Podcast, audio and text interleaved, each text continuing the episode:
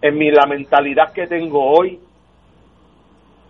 fue gracias a ese encuentro con mi, yo le digo mi mejor amigo Así es. que me mostró ese amor inagotable que no es solamente para mí y me río porque no estamos entrando en detalle pero si la gente a todos los radios escucha que están oyendo si en algún momento la vida nos diera el break de que ustedes pudieran escuchar ustedes van a entender contra si lo hizo con él lo hace conmigo fácil.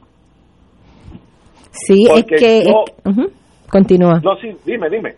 No, que, que eh, como te digo, no, para el que conoce eh, lo que tú has conocido a través del Padre y el que conoce, pues, lo que se, lo que se conmemora esta semana, que es esa vida y esa pasión de él, porque él vio mucha gente, a él lo traicionó Judas, a él lo, tentó, lo tentaron los demonios, incluso le pidió a su padre que le quitara el cáliz, porque como era tan hombre como lo eres tú, y lo soy yo en el sentido, digo hombre, como ser humano, ¿verdad?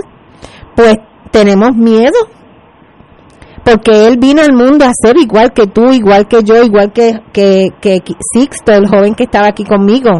Lo único que, claro, él era el hijo del Padre, y él vino a una misión que quizás nosotros la jamás ni nunca tendríamos esa capacidad porque somos hechos a imagen y semejanza, ¿cómo es? a imagen y semejanza del Padre, pero no somos el Padre. Recuerda que Jesucristo es parte de una Trinidad, Padre, Hijo y Espíritu Santo. Este, pero lo hermoso de todo esto es que según en, en estos días que vemos muchas películas, muchas lecturas sobre los milagros y las personas que Jesús logró rehabilitar a través de su corto paso por la vida. Ese corto paso por la vida no fue, eh, como te digo, tuvo una razón y no, y no fue en vano. Hay mucha gente que se ha separado de él, pero igual que tú, Jonathan, hay mucha gente que se ha acercado a él. Y esos son los que, como tú ya conociste los dos lados de la moneda, pues tú tienes una carga muy importante porque Dios escogió en ti una situación difícil para que tú la conocieras y tú puedas ser entonces quizás maestro de otros jóvenes y otras personas que tú veas que quizás están cayendo en un camino que no es el mejor y que tú los puedas comprender. Porque Jonathan, el ser humano tiene la capacidad de, de ser empático y bueno a través del dolor. Es muy difícil que si tú vives una vida entera en Disney World y pasándolo todo bien chévere, que tú puedas entender el dolor de otro, porque si tú no tienes dolor, tú no lo vas a entender. Y, y te pregunto algo, Jonathan, ¿tú cantabas antes de, de tener tu, tu experiencia con el Padre o, o eso, eso fue un don que Él te regaló después? Y tenemos que hablar rapidito porque el tiempo se va volando en la radio. Tenemos dos minutos y quiero cerrar con tu parte de la canción Eterno Amor para que la gente conozca un poquito. Ah, y hay algo que quiero decir también, rapidito. Tú eres handyman, ¿verdad? Entre otras cosas. sí eso. Pues me, yo, yo pensando en ti, pensando en lo que conmemoramos esta semana en Jesucristo, que nació, ¿verdad? De María y de José, que era un albañil. En aquel tiempo le llamaban albañil, pero quizás ahora le llamaran, la- si hubiera nacido en esta época, le llamarían handyman. Y tú eres handyman. O sea, tú, eres, tú trabajas cosas en los hogares y, y Dios te ha dado la, oportunidad de ganarte el pan honradamente y de cantarle a Él y a María. Eso, eso, ese don del canto, ¿tú lo descubriste después de tu dificultad en la vida o desde que eras jovencitito? Mira, yo desde joven tocaba pues instrumentos y eso. Eh, no te puedo decir que, que que cantaba. Yo apenas hablaba, era medio tímido. Ah, pues ahora, ahora habla y canta. Sí, ahora me tienen que mandar a callar. ¿Te parece Pero- a mí? que ya me están mandando a callar porque por ahí están los de fuego cruzado. O sea que tú ya, tú ya tenías una vena musical, te gustaban los instrumentos musicales. Sí, yo tocaba. Ok, pues vamos a hacer algo, Jonathan. Probablemente yo te vuelva a traer al programa para que hablemos más, más tarde, pero tú te quise traer y te lo dije, quiero, porque tú eres ejemplo del amor y la misericordia del Padre.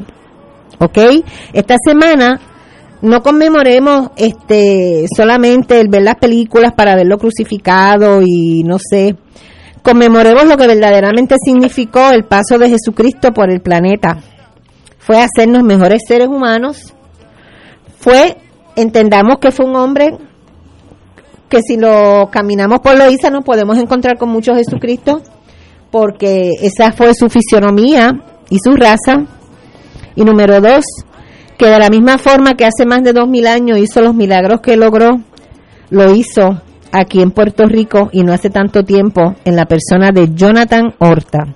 Jonathan, mil gracias por haber aceptado. Me gustaría que dieras tu teléfono como eres handyman por si alguien quiere este llamarte para algún, como decimos por ahí, algún guisito. Sí, dame tu teléfono rapidito para que lo digas al aire. Hello. Está entrecortado. No te preocupes, que yo lo voy a dar, porque se oye entrecortado. Me despido, me da mucha pena que no podamos continuar hablando, Jonathan, pero tengo que, ¿verdad? O tenemos otros compromisos con otros programas. Y lo que sí te prometo es que voy a dar el teléfono tuyo al aire y nos vamos a ir con un pedacito de tu canción Eterno Amor para entregarle el micrófono a Fuego Cruzado. Tú no sabes la alegría que me ha dado poderte entrevistar personalmente porque ya habías estado aquí en el programa de eh, de Judith Felicier, la compañera periodista Judith Felicier, y tengo aquí el teléfono tuyo, Dios mío, que no se me escape, por favor, para que te puedan llamar. Eh, uy, por ahí ya mismo viene tú un pedacito de tu canción, Jonathan, no la vamos a poder... 980-7532. 787-980-7532. Ese es el teléfono que pueden llamar a Jonathan Horta porque es tremendo handyman. Canta, le canta al Padre, le canta a la Virgen y es un joven ejemplo de lo que es caer y levantarse. Y justamente ese es el milagro del Padre. Espero que este programa haya sido un programa que los ponga un poquito a pensar en lo que verdaderamente es amar al Padre y el milagro del perdón, del amor y la misericordia. Que tengan una bonita Semana Santa y un mejor domingo de resurrección. Hasta pronto.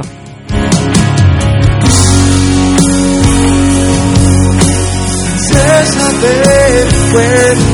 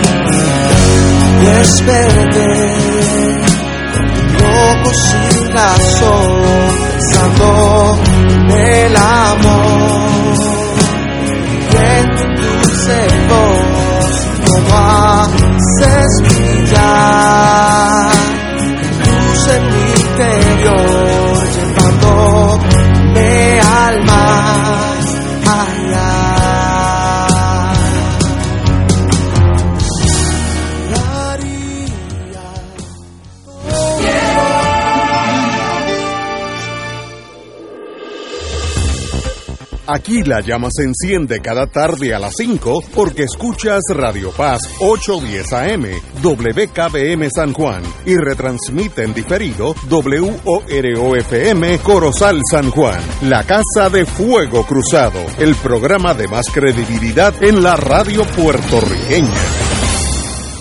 Esta emisora y sus anunciantes no se solidarizan necesariamente con las expresiones que escucharán en el siguiente programa.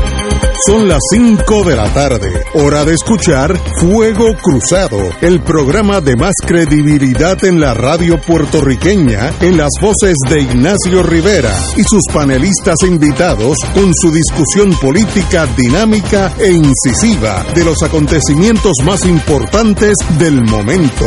Fuego Cruzado comienza ahora.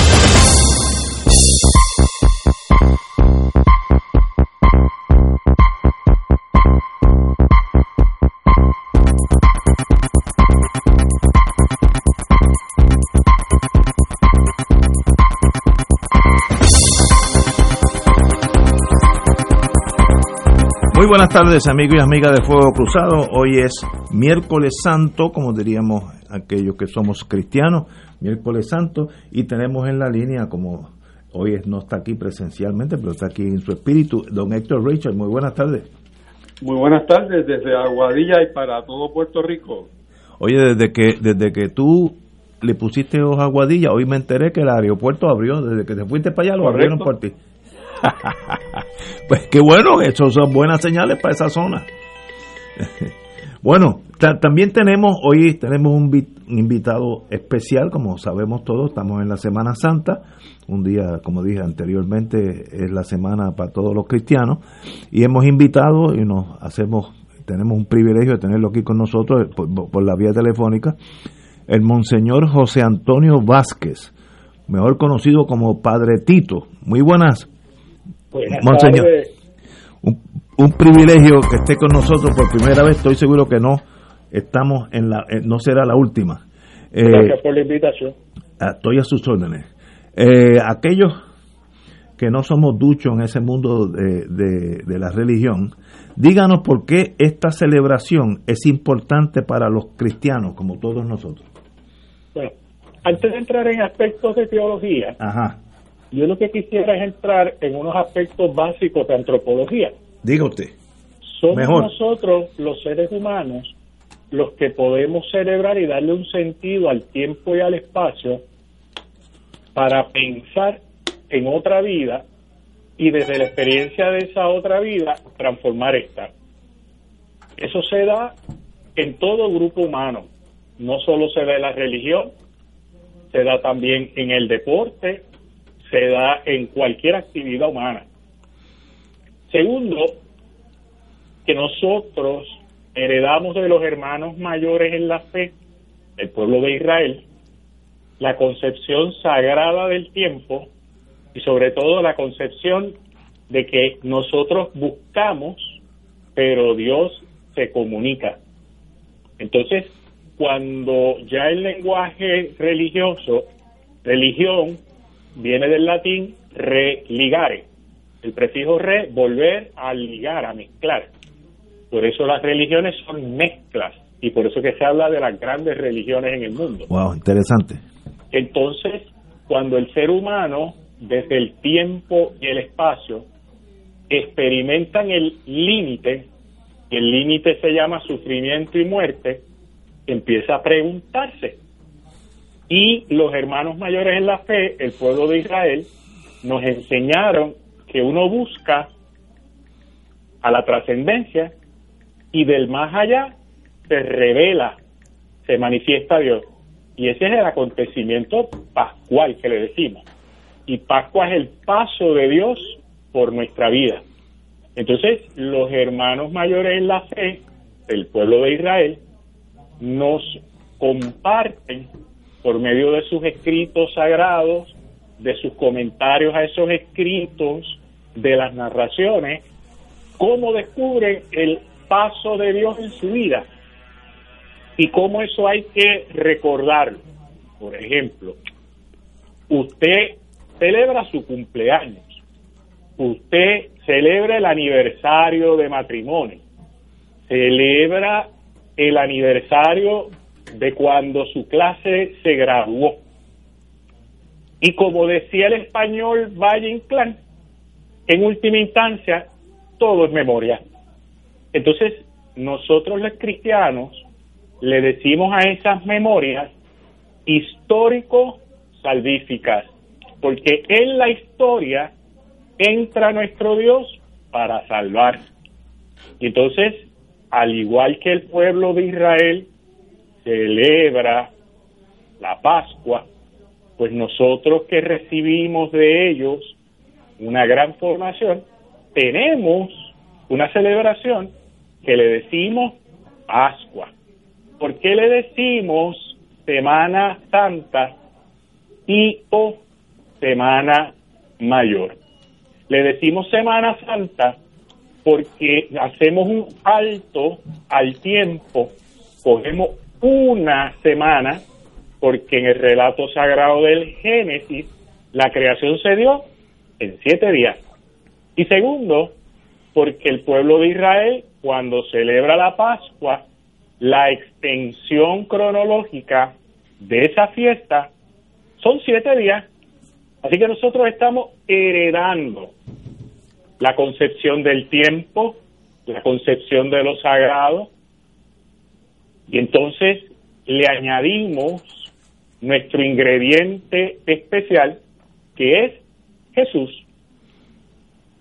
Entonces, si tenemos eso claro, podemos hablar de lo que usted quiera. Excelente, eh, verdad que me siento como un joven en, en, universidad cogiendo un curso. En torno a el cristianismo, ¿por qué esta celebración en Puerto Rico es tan importante? Y en el mundo cristiano, ¿no? Ok, en el, mundo cristiano, para que usted tenga una idea y los radioyentes, no se celebró la Pascua como nosotros la conocemos, Semana Santa, hasta en algunos lugares, siglo III, pero ya como declaración de iglesia en el siglo IV. Siempre hubo una consideración de nosotros como cristianos de que nuestra Pascua no chocara en el tiempo cronológico con la Pascua judía. Veo. Por eso es que los judíos celebran su Pascua en un momento y nosotros en otro. Entonces, esto es el centro para reflexionar en el misterio de nuestra fe. Por eso es que es tan importante. No obstante, tengo que señalar que la concepción sagrada del tiempo, de la vida, se ha perdido en muchos lugares y Puerto Rico no es la excepción a la regla. Y, es un dato que hay que, que, hay que mencionar. Eh, ¿En qué sentido se ha perdido esa tradición aquí? Ok. Cuando no teníamos los adelantos tecnológicos que tenemos hoy, cuando Puerto Rico no había vivido su revolución industrial. O sea, antes del 40, quien dictaba la pauta de cómo eran las relaciones interpersonales, las dictaba la iglesia y entonces la familia la comunicaba.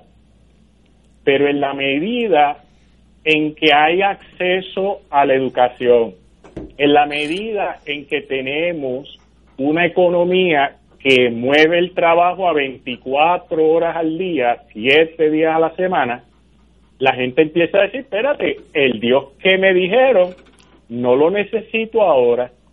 Por otro lado, el discurso de los líderes religiosos, independientemente de la denominación, no necesariamente estaba al día de los retos que tenemos. Entonces, yo ahí utilizo un símbolo que es la tensión, no se rían, la tensión HP. ¿Por qué? Porque H quiere decir lo heredado y P lo propuesto. La ciencia física nos dice que si tú tienes vector A en una dirección y vector B en la misma dirección pero contraria, va a haber un choque, que en lenguaje popular decimos choque de trenes. Exacto. Entonces, si la resultante es lo que usted espera, la gente se pone contenta. Si la resultante no es lo que usted espera, la gente se pone triste. Y cuando la gente se pone triste y frustrada, regaña. y muchos discursos religiosos son de regaño. Por ejemplo, en estos días yo hablaba con algunos hermanos sacerdotes y el domingo de Ramos me impactó que uno empezó a decir que esto está vacío porque la gente está en la playa y, y yo le digo, oye, ¿por qué tú regañas a los que vienen por los que no vienen? Los estás espantando, chicos. Dale gracias a Dios que los tienes ahí, alégrate. ¿Ves? Buen punto. Y entonces, la religiosidad popular en Puerto Rico depende del área geográfica y los momentos históricos, porque no es lo mismo la mentalidad de misioneros españoles que la mentalidad de misioneros estadounidenses. Entonces, la religiosidad popular, que es el alma de la teología, hace mucho énfasis en todo lo que tiene que ver con procesiones, pero sobre todo con el dolor. Si usted observa, sin enjuiciar, sin decir blanco o negro, bueno o malo, los días que la gente más participa en el templo, miércoles de ceniza, domingo de ramos, domingo de Pascua, a veces están vacías, por el enfático de la maldad, del dolor, del sufrimiento. En mi opinión, hemos hecho del cristianismo algo triste, cuando el cristianismo es la cosa más alegre eh, de vida. O sea, el mensaje de Jesús, sobre todo en la Semana Mayor, es que las dos cosas que nosotros más tememos, el sufrimiento y la muerte, no tienen la última palabra. Por eso es que terminamos el domingo de Pascua celebrando la resurrección. ¿Bien? Y el tiempo de Pascua, cronológicamente hablando, es más largo que la cuaresma. Y entonces yo creo que, hablo como sacerdote, como pastor, creo que hemos fallado. Hay que pedir perdón y tenemos que plantearnos una nueva evangelización. Wow. Eh, Padre Tito, ¿dónde usted realiza su ministerio? Yo actualmente estoy asignado como párroco en la parroquia Estela Maris, Ah, en el condado. Condado, sí. Sí. De hecho, yo a usted no lo conozco personalmente, pero cuando corro por allí por el parque lo veo paseando el perrito. Ah, ese, ese soy yo, sí. Sí, sí. Qué bueno, un pla- un placer. Como usted me suena como un profesor de aquellos años donde yo estaba la- en la universidad, me, me aventura a preguntarle, eh, dígame su, su preparación académica, que me imagino que es sustancial. Bueno, yo me gradué en el año 83 de escuela superior, como orgullo lo digo, Colegio del Carmen de Río Piedra, al pie del Centro Capuchino, al lado del, de la Fundación Luis Muñoz Marín. Sí.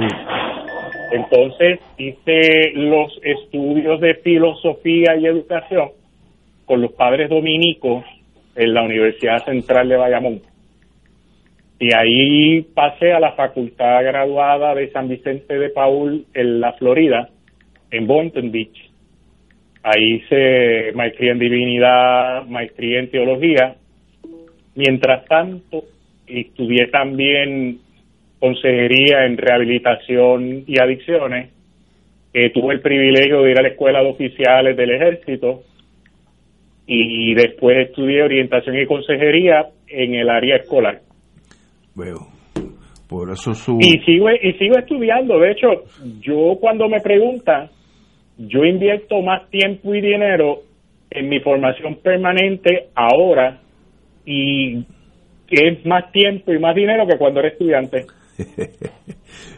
Eh, en esta zona de la pandemia, ¿cómo se celebra, cómo afecta, si es que afecta la Semana Santa?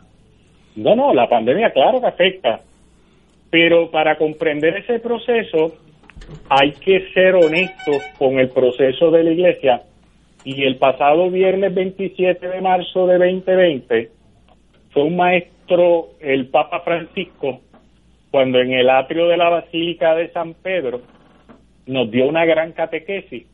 Él lo que hizo fue citar el Evangelio de Marcos en el capítulo 4, la tempestad calmada, y hace una aproximación, al igual que los discípulos se asustaron y no pensaron en Jesús, pensaron en ellos.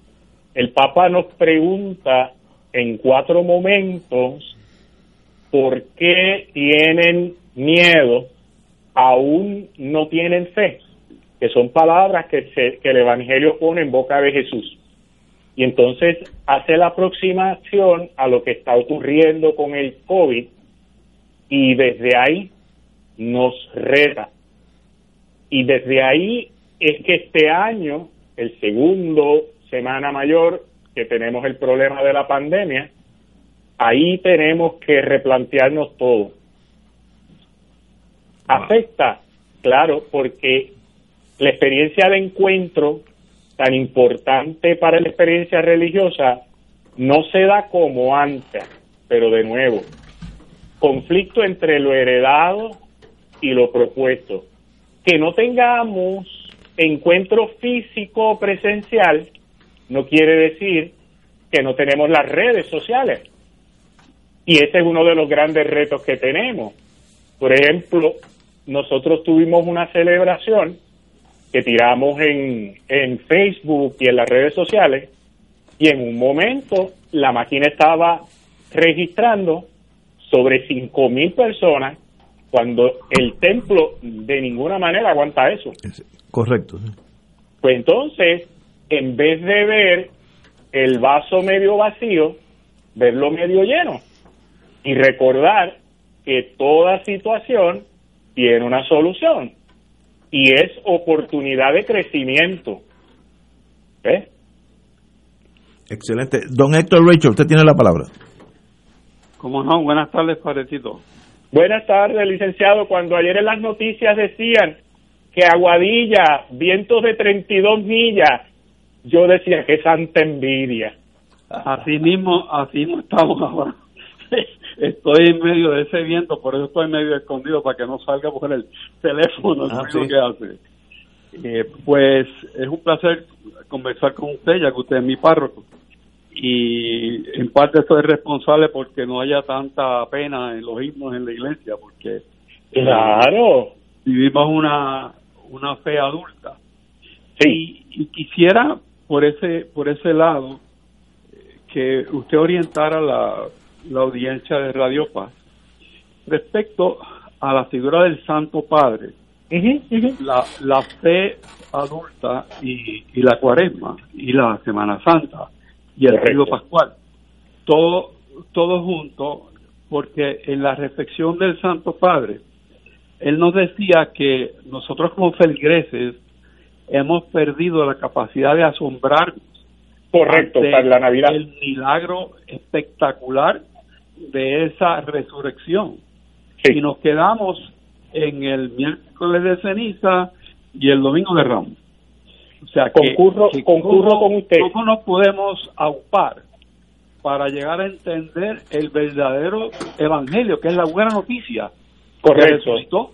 De nuevo, para dar una respuesta con argumentos religiosos o teológicos, vamos a utilizar un principio antropológico. Gloria Estefan, ¿te acuerdan?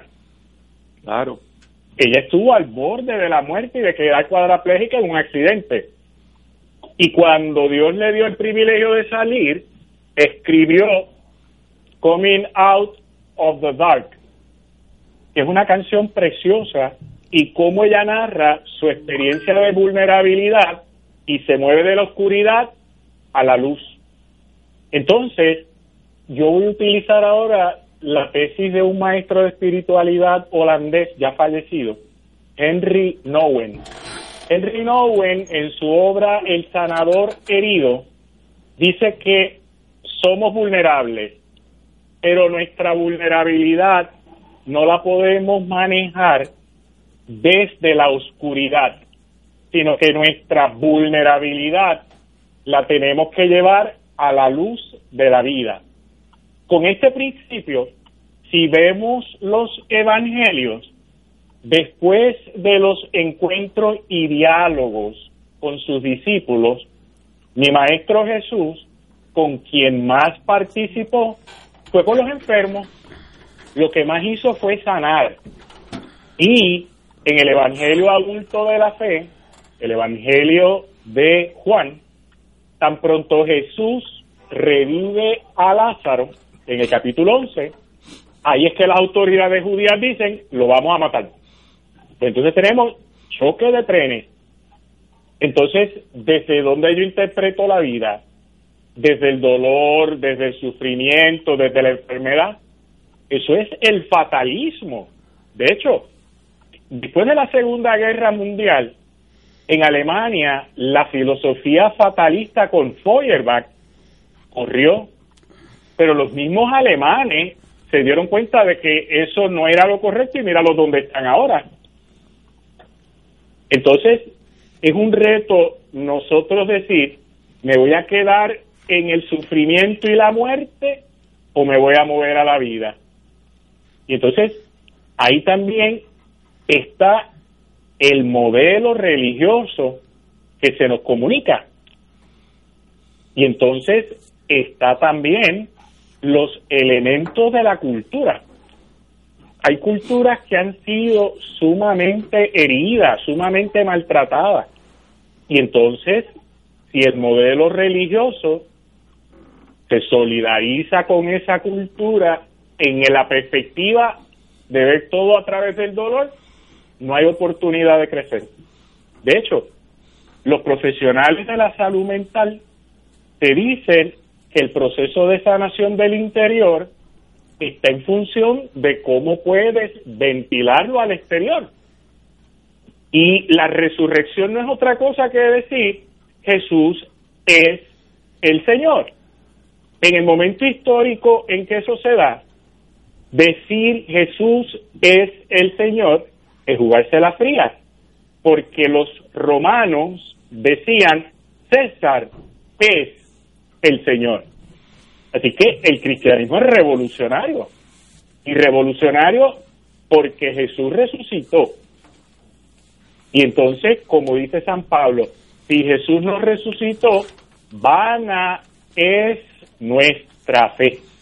Y hablando de eso, el Papa Francisco dice que hay gente cristiana que tiene cara de avinagrados porque no conocen lo que es la resurrección, pero de nuevo, la resurrección en la experiencia religiosa es un proceso y los procesos, una vez que se inician, no se deben abortar, deben vivir una escala evolutiva para bien.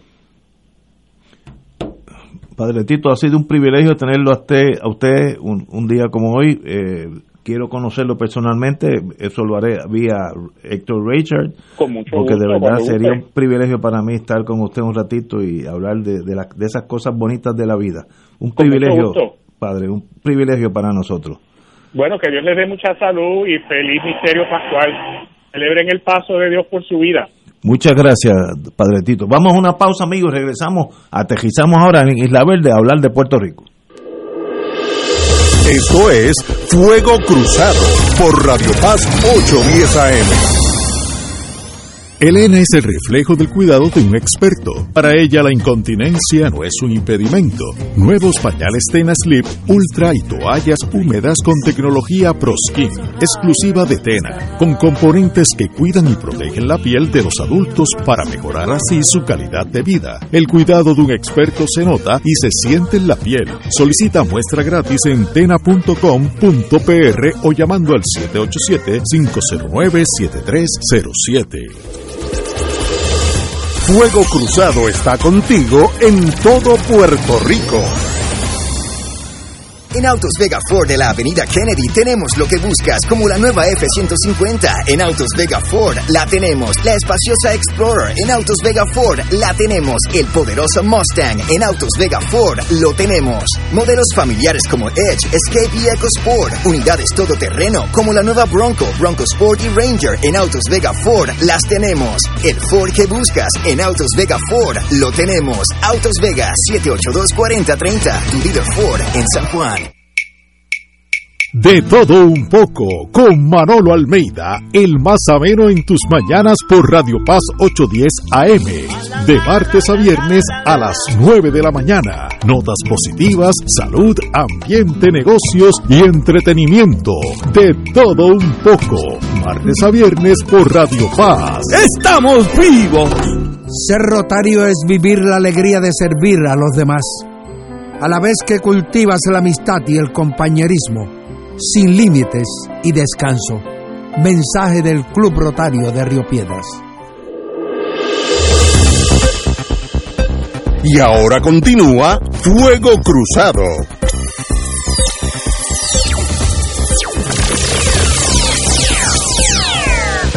Amigos y amigas, regresamos a Fuego Cruzado. Eh, hoy hay noticias que tienen que ver con lo que está pasando en Puerto Rico, que, que tienen importancia.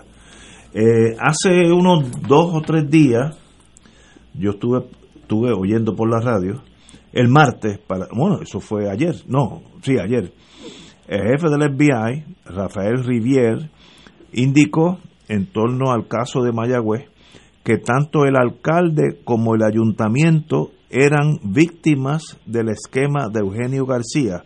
Eh, pero hoy cambia la escena porque la Fiscalía Federal, hablando por el fiscal federal, U.S. Attorney, eh, Stephen Muldrow, eh, no responde si investiga o no al alcalde de Mayagüez, José Guillermo Rodríguez. Eh, aquí dice que Stephen Muldrow, estoy leyendo, no respondió hoy, miércoles, si el alcalde José Guillermo Rodríguez es investigado luego que se arrestaran a sus asesores. En otras palabras, eh, y cito de nuevo al fiscal, de mi punto de vista, cualquier persona que está en esa posición, está hablando del alcalde, del alcalde, de manejar fondos federales, estatales o locales, tiene una obligación de investigar qué se va a hacer con ese dinero. En otras palabras, eso choca con las palabras del jefe del FBI que dijo, no, el alcalde está y, el municipio eran víctimas de estos malandrines. El fiscal dice solapadamente todo lo contrario. Así que aquí hay un conflicto que yo creo que el, pueblo intuye que en Mayagüez hay algo que está radioactivo, no, no sabemos qué, pero con esta contradicción de las dos agencias federales que tienen que ver con las acusaciones del FBI y la Fiscalía Federal, something is wrong, algo, algo aquí no está cuadrando.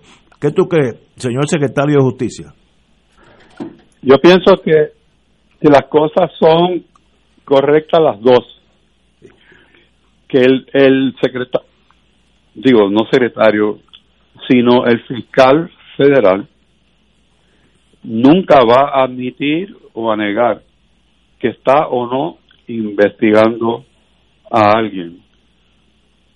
Eso es típico en el mundo eh, de law enforcement.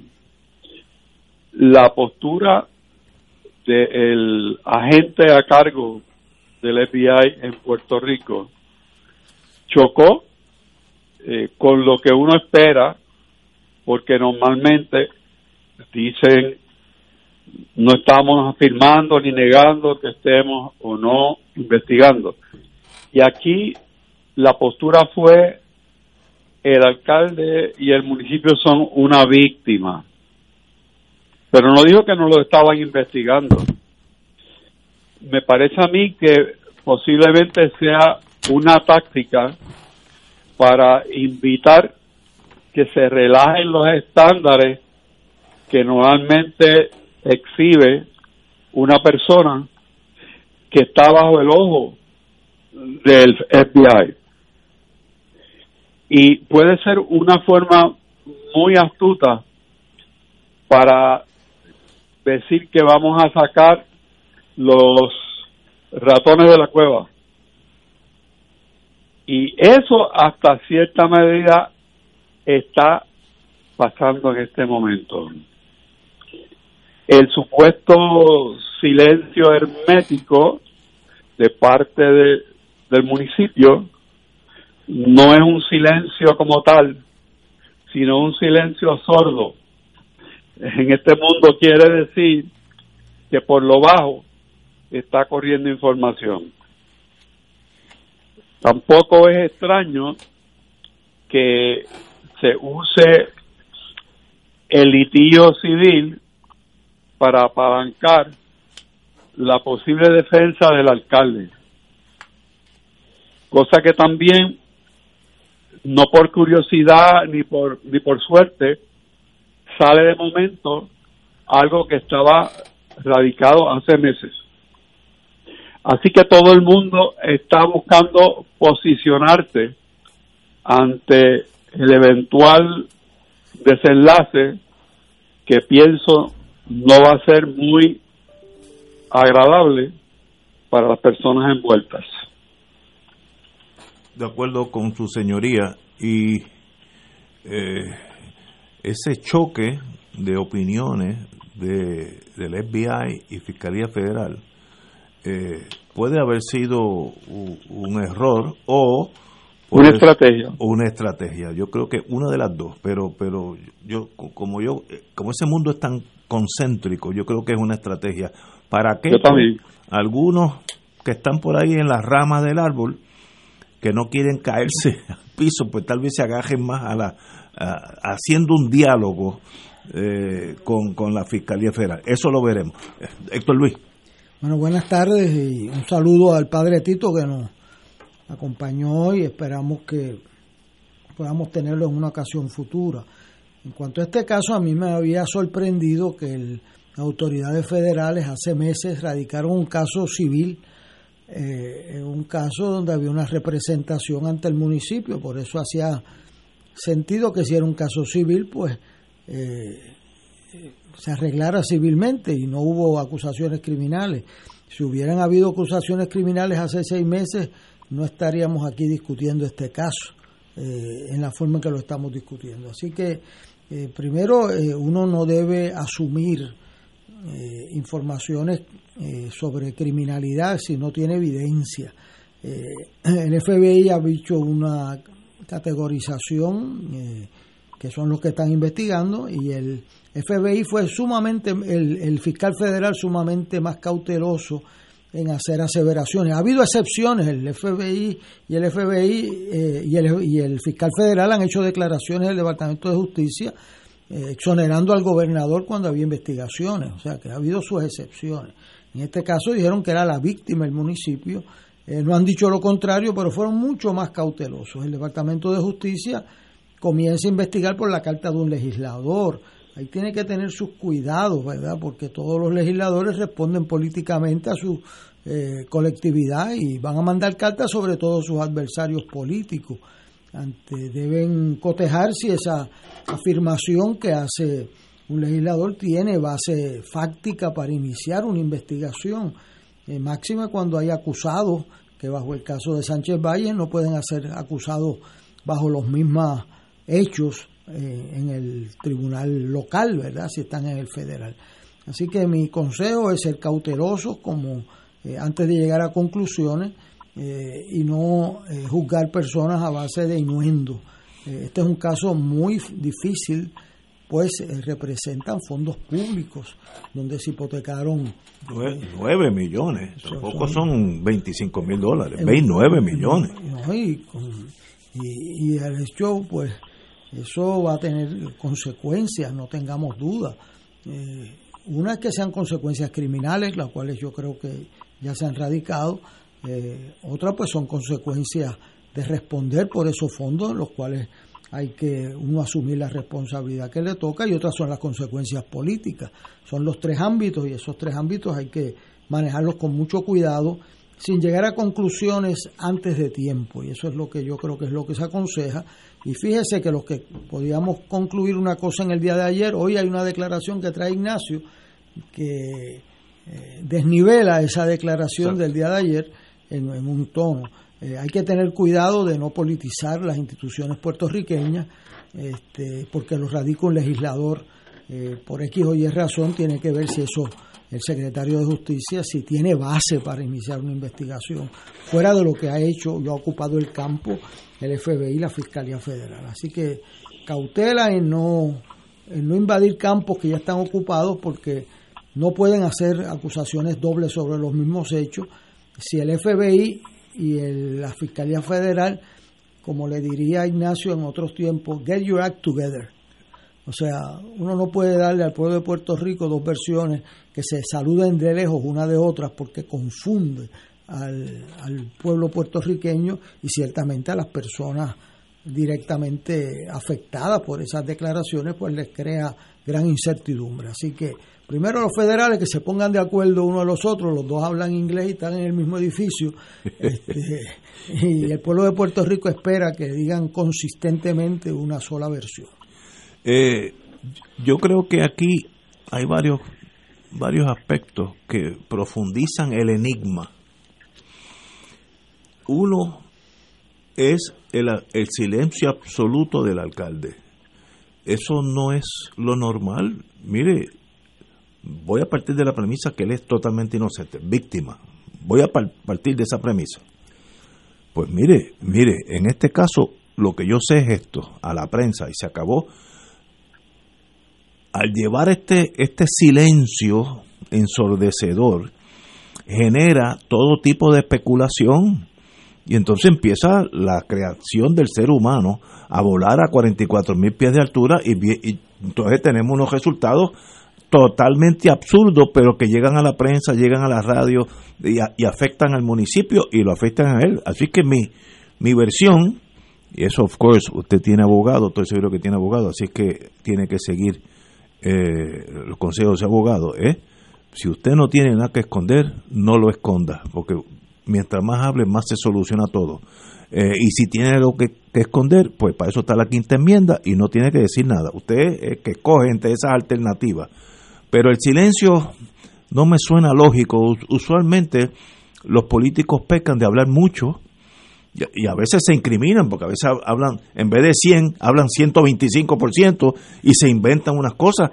Y el gobierno federal eh, sigue lo que tú dices en la radio. A mí me consta en, mi vida como abogado, si, si un político dice que 2 y 2 es 4, de aquí a año y medio, cuando lo tengan allí en, en el gran jurado, le enseñan esa, esa mire, 2 y 2 es 4, usted lo dijo este abril, eh, mayo 31 del, del 2021, a las 5 de la tarde. Mira aquí, oi- oiga esto. Así que, si no hay nada que esconder, no lo esconda. Eh, y eso es un consejo más bien con unos añitos que llevo en este mundo. Y, también el aspecto de hab- haber dado en garantía, en prenda, propiedad del municipio, que ahora procede la ejecución, igual que si usted que me está oyendo no paga la hipoteca de su casa, viene el banco con mucha pena, lo emplaza y se queda con su casa, a la larga lo lanza a la acera, literalmente, si, no, si usted no se va. Eh, vamos a asumir que ahí no hay no hubo malentendido o delito alguno, pero no es una práctica sabia del municipio. Eh, usted está hipotecando propiedad que usted es el alcalde y usted eh, lleva 28 años ahí, por tanto tiene cierto seniority, pero esa propiedad del pueblo mayagüezano no, no es de usted ni del municipio, es del pueblo. Eh, caso feo, como, como ahora el, el que tiene, el que hizo el préstamo con mucho derecho, y si va al tribunal va a ganar el caso. Yo le presté dos o tres, eran más de eso, millones de dólares, no me han pagado, eh, ejecuto la propiedad. Y donde estaba el centro de deporte, dice, pues hago un- una urbanización. Y se acabó el centro. Y hay otro que creo que era el, el, hospital. ¿Cómo? ¿Cómo alguien va a ejecutar un hospital? Pues mire, lo privatizan y, el hospital, en vez del Hospital Regional de Mayagüez, se llama Hospital Rivera. Pues, ¿Sabe? Eso no es buenas prácticas. Y eso acorrala en cierta forma el alcalde de Mayagüez, que haber ganado por 28 años quiere decir que es buen alcalde en muchos sentidos, porque si no hubiera, hubiera perdido hace muchos años. Así que algo estaba haciendo bien, pero eh, a veces, como dice, me decía eh, mi papá, lo más importante es la vida, es saber llegar y más importante aún, cuándo irte. De todo en la vida, si eres boxeador, si eres político, todo. Saber cuándo ir, llegar y cuándo irte es bien importante. Me da la impresión que va a terminar con esta mancha, estas dudas que están ahora mismo corriendo. Y mientras más se esclarezcan, mejor para usted. Eso es mi consejo como amigo. ¿Alguno de ustedes tienen algo más sobre este tema? Vamos a una, vamos una pausa, seis menos cuarto, amigo. Fuego Cruzado está contigo en todo Puerto Rico.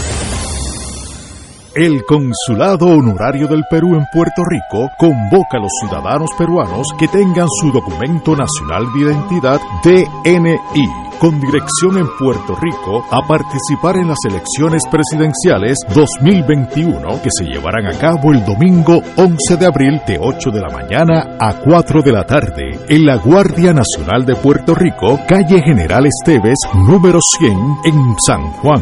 Información 787-587-9767.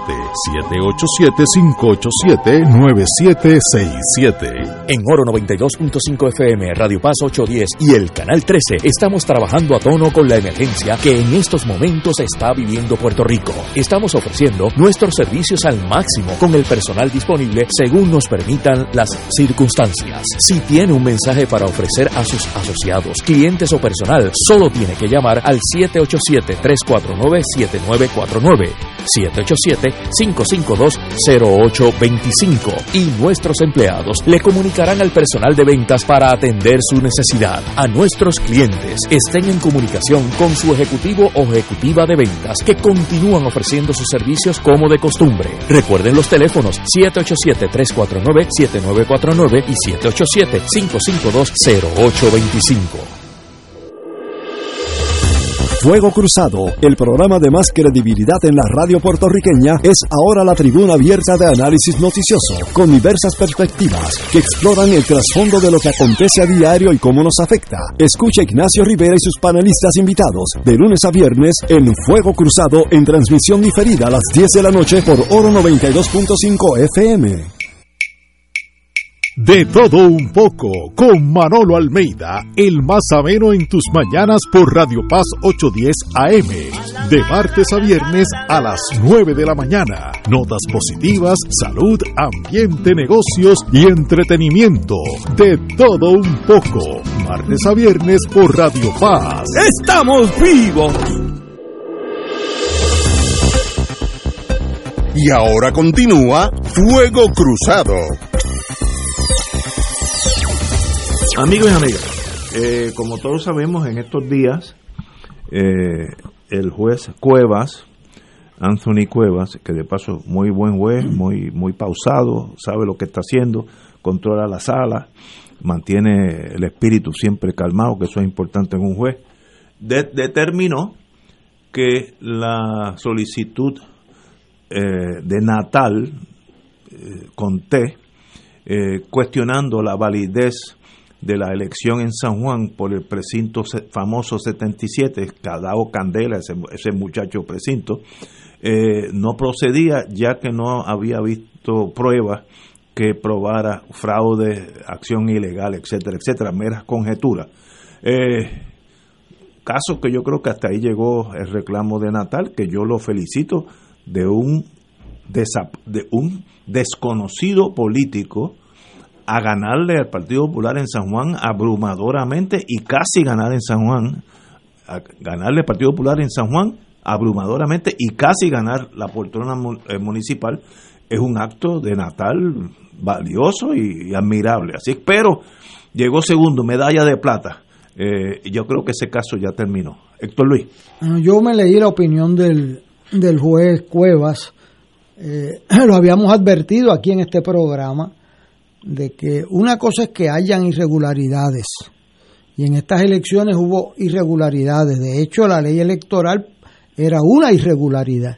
Es más, la ley electoral decía que cuando una persona solicita voto ausente, usted no le puede cuestionar ese voto ausente, no le puede preguntar si está inscrito en Miami y aquí a la misma vez, no le puede cuestionar si votó allá y votó aquí. O sea, la ley electoral es una encubridora de delito.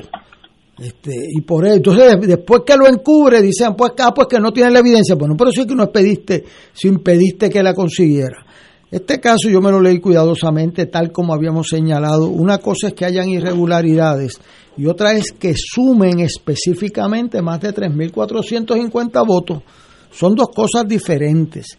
Y el juez aquí, en una decisión muy prolongada, muy cuidadosamente redactada, hace tres observaciones fundamentales. Una, el estándar de revisión para una eh, para anular una elección es ponerla clara, robusta y convincente.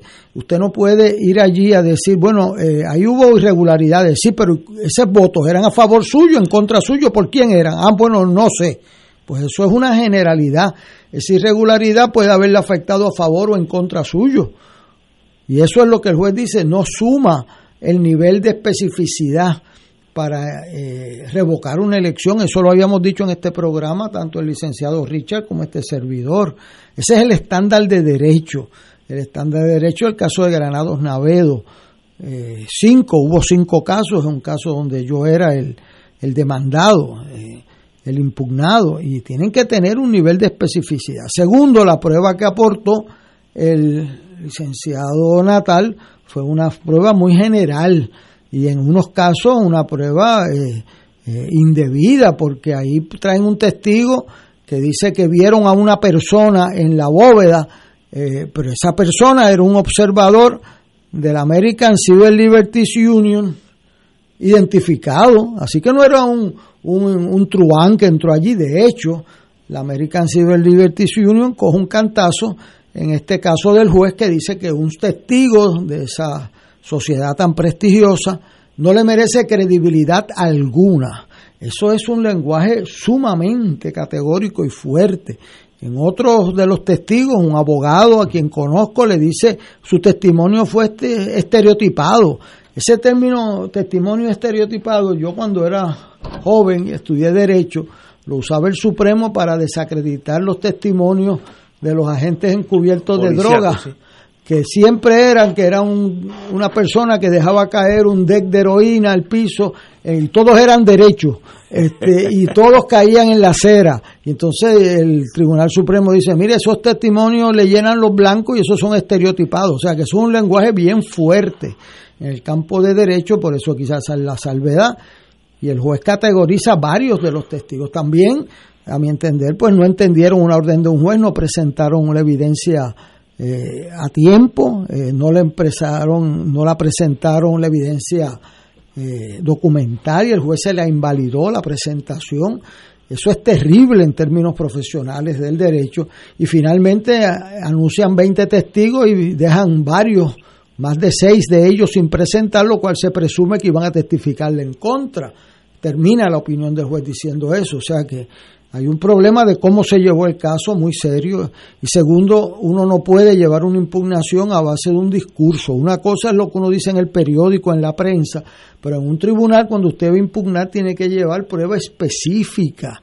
¿Qué pasó con estos votos? Porque en todo caso le disminuyen la proporción de los votos, pero no le alcanzaba. Así que yo creo que este caso, con esa decisión tan contundente, fuerte en el lenguaje, fíjese Ignacio, el lenguaje del juez es, fuerte, le da, eh, o sea, es un lenguaje poco usual de un juez diciéndole, mire, estos testigos no merecen credibilidad alguna, estos ustedes alegan de que habían tales papeletas de más, pero fíjese lo que usted trajo de pruebas en este tribunal eran papeletas legislativas, no eran municipales, que son diferentes. ¿Cómo es que usted no sabía que eran legislativas y no municipales? Y viene a alegar de una a otra. O sea que es una decisión bien adversa eh, así, y, bien puntillosa, muy bien fundamentada.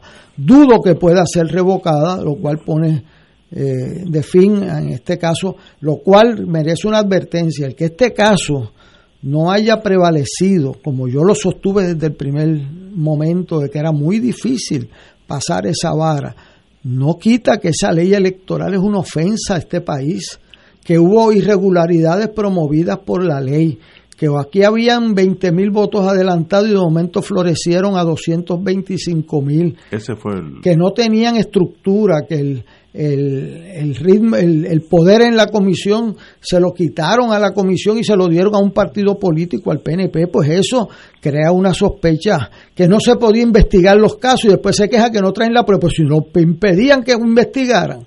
O sea, no se puede cantar y llorar a la misma vez como hace la ley. Así que no vaya a interpretarse que la desestimación de este caso, que yo entiendo que está muy bien fundamentada, conlleva la validación de la ley. Por el contrario, las irregularidades le quitan legitimidad a quien yo creo que ganó debidamente, sabe Dios. Romero le quita legitimidad innecesariamente a los que ganaron, pues entonces queda la duda si ganaron de verdad o no. Y por eso las leyes electorales deben ser neutrales, y que gane el que tenga los votos. Si ganó Romero, que se le reconozca su victoria. Pero entonces ahora empieza esa duda. Y esas, esos votos que llegaron de más, ¿de dónde salieron? Pues eso lo tiene que la legislatura averiguar. Si Natal llevó el caso mal y dijo, mira, hay 278 papeletas legislativas, este, y eso impugna la, la, elección de un alcalde. Pues son papeletas diferentes. Eh, eso, eso no pasa. Eso es irrelevante si hubo. Bueno, puede ser relevante en el sentido del ambiente. del, sistema que no funcionaba. Que, pero, pero no te va a dar la elección porque tú necesitas los votos para ti. Son 3.400 votos. Es mucho. Es, mucho. Eh, o sea que, pero que la ley está mal, que produjo elecciones irregularidades, eso es correcto y yo creo que la legislatura tiene que abrir vistas sobre lo que pasó aquí en el año 2020 y sobre esa ley electoral, y en ese es el foro correcto. Así que eh, eh, me da mucha pena de que el juez haya tenido que pasar y el pueblo de Puerto Rico esta incertidumbre, y el más afectado de todos, contrario a lo que piensan, es el alcalde electo. es el alcalde electo porque tiene que estar en el tribunal peleando su elección y ahí siempre se va a quedar una duda si fuera un sistema respetable, el que gana tiene los votos y a gobernar se ha dicho que mucha falta que hace. Así que también es un reconocimiento al esfuerzo que hizo el licenciado Natal caminando, convenciendo a la gente en San Juan de, que había una tercera alternativa eh, que tenía credibilidad ante el pueblo. De hecho, no se le dio en ninguna encuesta una esa posibilidad que salió fundar Horse, como dirían en, en, otro, en otro sistema eh, y eso pues hay que reconocerlo. Eh, pero ahora veremos un nuevo cuadro con este multipartidismo que hay en la legislatura, pero eh, medalla de plata, dijo Ignacio, yo creo que él hizo un esfuerzo que dio una información quizás producto de, de de las buenas intenciones o de la intención de ganar que tienen todos los candidatos, pero no tenía el, el, elemento legal, el elemento de derecho electoral para prevalecer. Estoy de acuerdo contigo. Eh, tenemos que ir a una pausa, vamos a una pausa amigos y regresamos con don Héctor Richard desde Mayagüez que ya tiene un aeropuerto que funciona. Vamos a una pausa. Aguadilla. Aguadilla, perdón, perdón. Fuego Cruzado está contigo en todo Puerto Rico. Del 19 al 23 de abril, Radio Paz celebrará el Radio Maratón Conquistando Almas con la fuerza del Evangelio para orar en la Pascua por las intenciones de nuestros radioescuchas y recaudar fondos para seguir transmitiendo la palabra de salvación a través de nuestras ondas y proclamando el Evangelio de Cristo por todos los rincones donde llega nuestra señal. Contamos con tus llamadas y contribuciones accediendo al ATH móvil de Radio Paz. Como dice Marcos 16:15, vayan por todo el mundo y proclamen la buena nueva. Contamos con tu generosa aportación del 19 Ve al 23 de abril en el Radio Maratón de Radio Paz 810 AM, donde ser mejor es posible.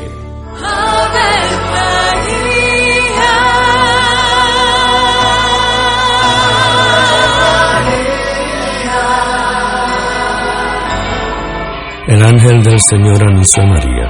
Y ella concibió por obra del Espíritu Santo. Dios te salve María, llena eres de gracia, el Señor es contigo. Bendita tú eres entre todas las mujeres, y bendito es el fruto de tu vientre Jesús. Santa María, Madre de Dios, ruega por nosotros pecadores, ahora y en la hora de nuestra muerte. Amén. He aquí la esclava del Señor. Hágase en mí según tu palabra. Dios te salve María, llena eres de gracia, el Señor es contigo.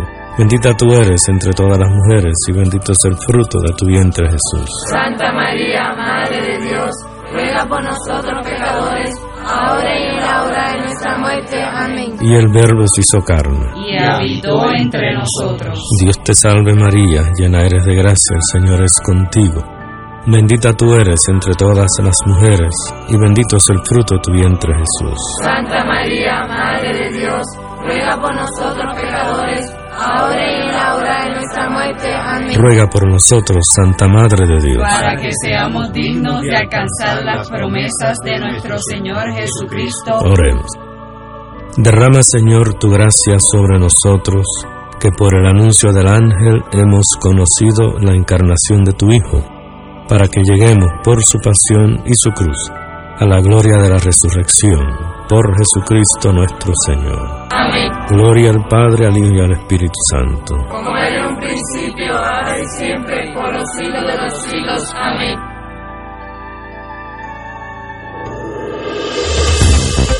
Aquí la llama se enciende cada tarde a las 5 porque escuchas Radio Paz 810 AM, WKBM San Juan y retransmite en diferido WOROFM Corozal San Juan, la Casa de Fuego Cruzado, el programa de más credibilidad en la radio puertorriqueña.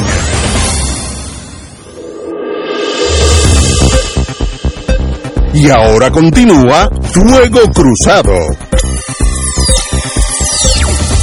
La siguiente entrevista es pagada. Amigos y amigas, muy buenas tardes nuevamente. Ante los tiempos que nos encontramos y sabemos quiénes son, eh, con la pandemia del COVID-19, el acceso fácil y seguro a un especialista para el cuidado de la salud es importante. Por eso, hoy está con nosotros la amiga Brenda Pérez de Triple M para hablarnos sobre los beneficios que tienen sus afiliados para la coordinación de citas y servicios para el cuidado de salud. Eh, Brenda, muy buenas tardes. Buenas tardes, ¿cómo estás? Ah, Muy bien. ¿Puede contarnos un poco más sobre lo que es la telemedicina y cómo beneficia a los adultos mayores? Por supuesto que sí. La telemedicina es un servicio mediante el cual los pacientes pueden recibir una evaluación médica a distancia, de manera que garantiza la continuidad del cuidado de la salud con menos tiempo de espera que en la oficina del doctor. Es una manera segura y que representa mayor conveniencia por su agilidad. Esto hace que poco a poco ha- haya ido cobrando mayor auge. Esta nueva forma de recibir servicios médicos provee algunas ventajas, como por ejemplo, disminución de los riesgos de contagio ante el COVID-19, ya que no tiene que ir físicamente a la oficina del médico. Importante. Me- ujú, menor tiempo de espera, como mencioné anteriormente, y acceso más fácil a sus profesionales de salud, incluyendo especialistas. ¿Cómo puedo saber yo si mi consulta puede ser por telemedicina y que no necesito atención médica presencial? Esa es una excelente pregunta. Lo primero es consultar con su médico sus síntomas o malestares para que él le pueda dar una respuesta más certera. En la mayoría de los casos, la consulta puede ser a través del servicio de telemedicina. Además, a través de este servicio puede recibir órdenes médicas de laboratorio, recetas y referidos y discutirlos luego como, como- como parte de su plan de cuidado y tratamiento con su médico. Así que la exhortación es a que no espere más, consulte con su médico y continúe cuidando su salud. Extraordinario. Para más información, se pueden comunicar con MMM de lunes a domingo, de 8 de la mañana a 8 de la noche, al 1-888-522-0627, libre de cargos. Voy a repetir, es de 8 a 8, 7 días en la semana, Correcto. de 8, a, de 8 de la mañana a 8 de la noche, 1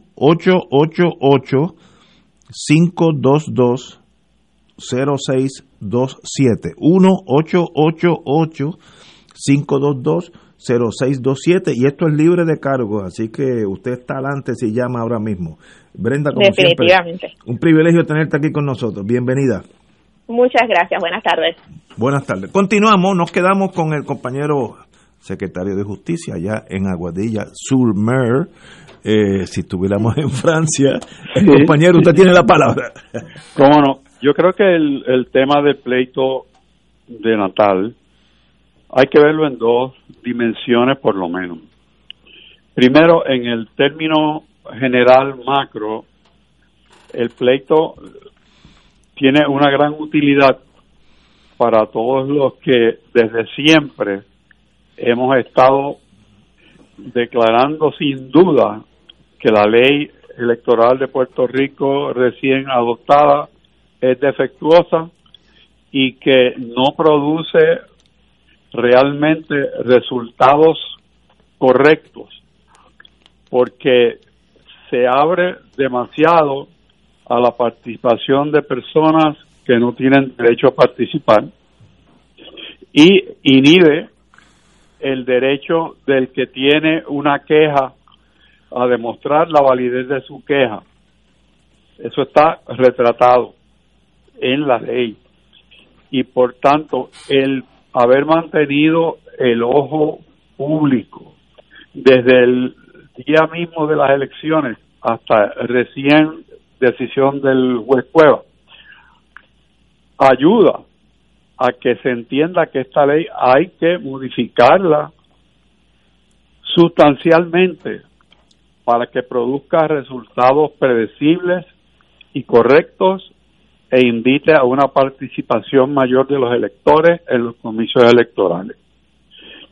Respecto a Natal, que ya es un tema distinto, entiendo que le da a él la posición central en cuanto al movimiento o el partido a que él pertenece, porque sin duda es el nombre más conocido en esa colectividad que tiene un cierto vacío de que su presidenta renunció y se fue a la empresa privada.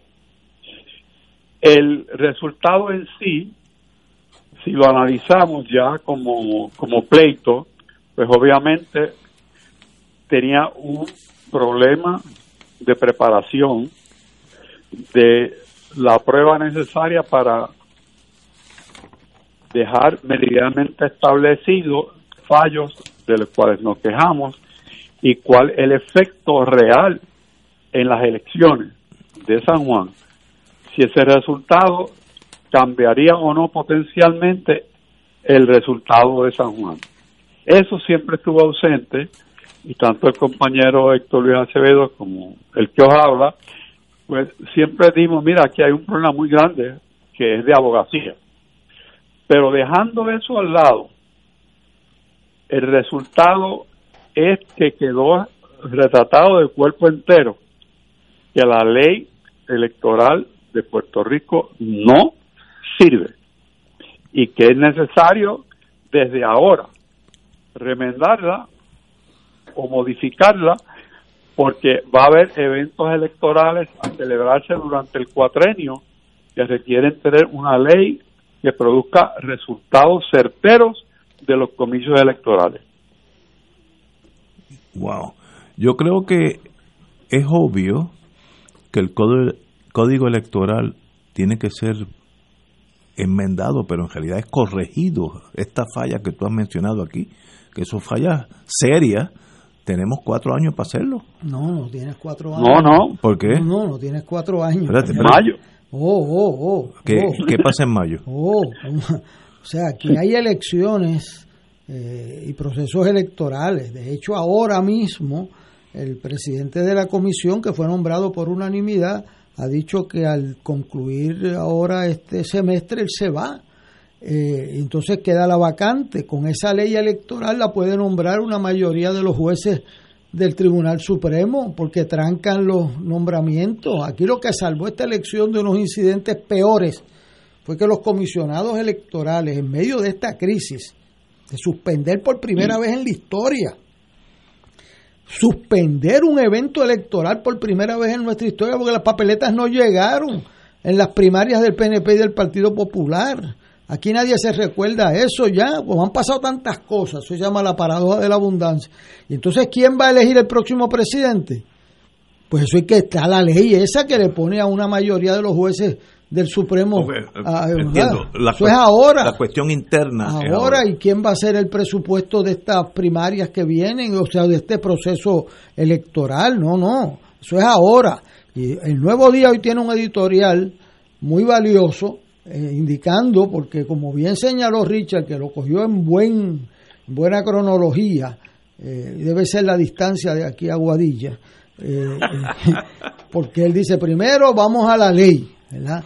Porque este caso, que no eh, puede interpretarse por algunos fanáticos, le decía, bueno, no tuvieron caso, la ley está buena, ¿no? Aquí se probó que la ley era una... No funciona, eso no hay duda. y que hubo unas irregularidades nunca antes vistas.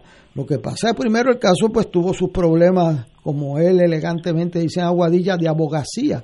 En Río Piedra le decimos de otra forma, porque tú no anuncias unos testigos que no vas a usar. Te- te- tú sabes sacar fotocopia de la prueba que vas a presentar. O sea, esos son eh, problemas de otra índole. eh, eh, y que no tenían la prueba para llevarlo. Entonces denuncian que hay una persona dentro de la bóveda y resulta ser un observador del American Civil Union que lo impugnan exitosamente después por estar a favor de Natal. El juez dice, mire, no merece credibilidad porque han traído unos Twitter que él está en la campaña de Natal para todos los efectos y a ese es el que impugnan ellos mismos por estar en la bóveda. O sea que hay un problema Problema. ante un juez eh, imparcial de, y se nota de la, la- en la decisión la molestia del juez de que lo hayan puesto en una situación de traer una prueba contradictoria. Y entonces pues traen una prueba de 278 papeletas, pero no son del municipio de San Juan, Pues, sino de legisladores que... que Pues, o sea, pues, o sea, o sea, eso es bueno para un para el primer el primer viaje de Richard, la primera parte del viaje, que es la ley electoral, pero para impugnar la elección tú tienes que traer que es de la papeleta municipal que votaron por el que no era, que no se lo contaron a alguien, que eso tiene que ser específico. Y eso pues, eh, aparte del aspecto general del el desmadre que fueron estas elecciones y que eso afecta a todos, en particular a los que ganaron, que les resta credibilidad a su elección. Yo insisto en eso, eh, eh, pues eso es, eh, es muy, muy malo, eh, es muy malo para Puerto Rico, pero es correcto el planteamiento del nuevo día y de Héctor Richard, que no se entienda que lo que este caso no prevalece natal, pero no prevalece la ley electoral. Se desnuda la ley electoral como una que no se le puede traer pruebas porque no lo permite traer la prueba. Y segundo, porque estuvo mal llevado el caso. Y tercero, porque la ley electoral eh, es un peligro real que se subsanó un poco de esa ley al conseguir unanimidad del presidente de la comisión que ahora se va. Se desmadró esa ley en el caso de Guánica con una decisión realmente unánime del Supremo diciendo que la ley electoral se quiso robar unos votos porque no marcó una X al lado del nombre Ah, no, no, no, completo. es Esa es la ley electoral vigente hoy. Igual que cuando si no ponía el nombre completo y ponía eh, eh, Ignacio eh, y no le puso Rivera, aunque Ignacio esté corriendo, pues era un, un- mira, se tiene por no puesto y se le cuenta al que el elector no quiso por él. Y la primera persona que, que, que, que denunció eso en Puerto Rico se llama Héctor Richards. Que no es que no le cuenten el voto a la persona, sino que se lo cuentan Al otro. al otro, o sea que es un efecto doble, Doble. te restan uno y te suman al otro. Y eso el Supremo dijo que el presidente tenía razón, eh, que no podían quitarle esos votos al Raití, pues esa es la ley hoy, no respeta la ¿Y intención del algo, elector. hay algo en la legislatura para hacer esos Es cambios? correcto, hay una hay una resolución del eh, creando una comisión eh, que la dirige Connie Varela, que está en va a ser vista y va a hacer unos procedimientos, están unas conversaciones eh, para eh, eliminar o enmendar sustancialmente esa ley. Yo no veo forma que puedan irse con 20, 30, 40 enmiendas porque yo le cuento más de 100 errores graves de esa ley. No pasan tres páginas que no hay una barbaridad en esa ley. Este, y es mejor empezar con la anterior, hacerle las enmiendas para ponerla al día, eh, economizar unos dineros, etcétera. Pero eh, yo creo, y lo digo aquí hoy, 31 de marzo, el gobernador debe saber de manera contundente que no va a terminar esta sesión legislativa con la ley electoral que lo llevó a Fortaleza. Va a terminar con la que lo llevó a Washington, que era una ley electoral por unanimidad, con esta que lo llevó a Fortaleza, que no crea él, que con el caso de Natal, con el silencio, con otros issues que hay pendientes, esto va a pasar.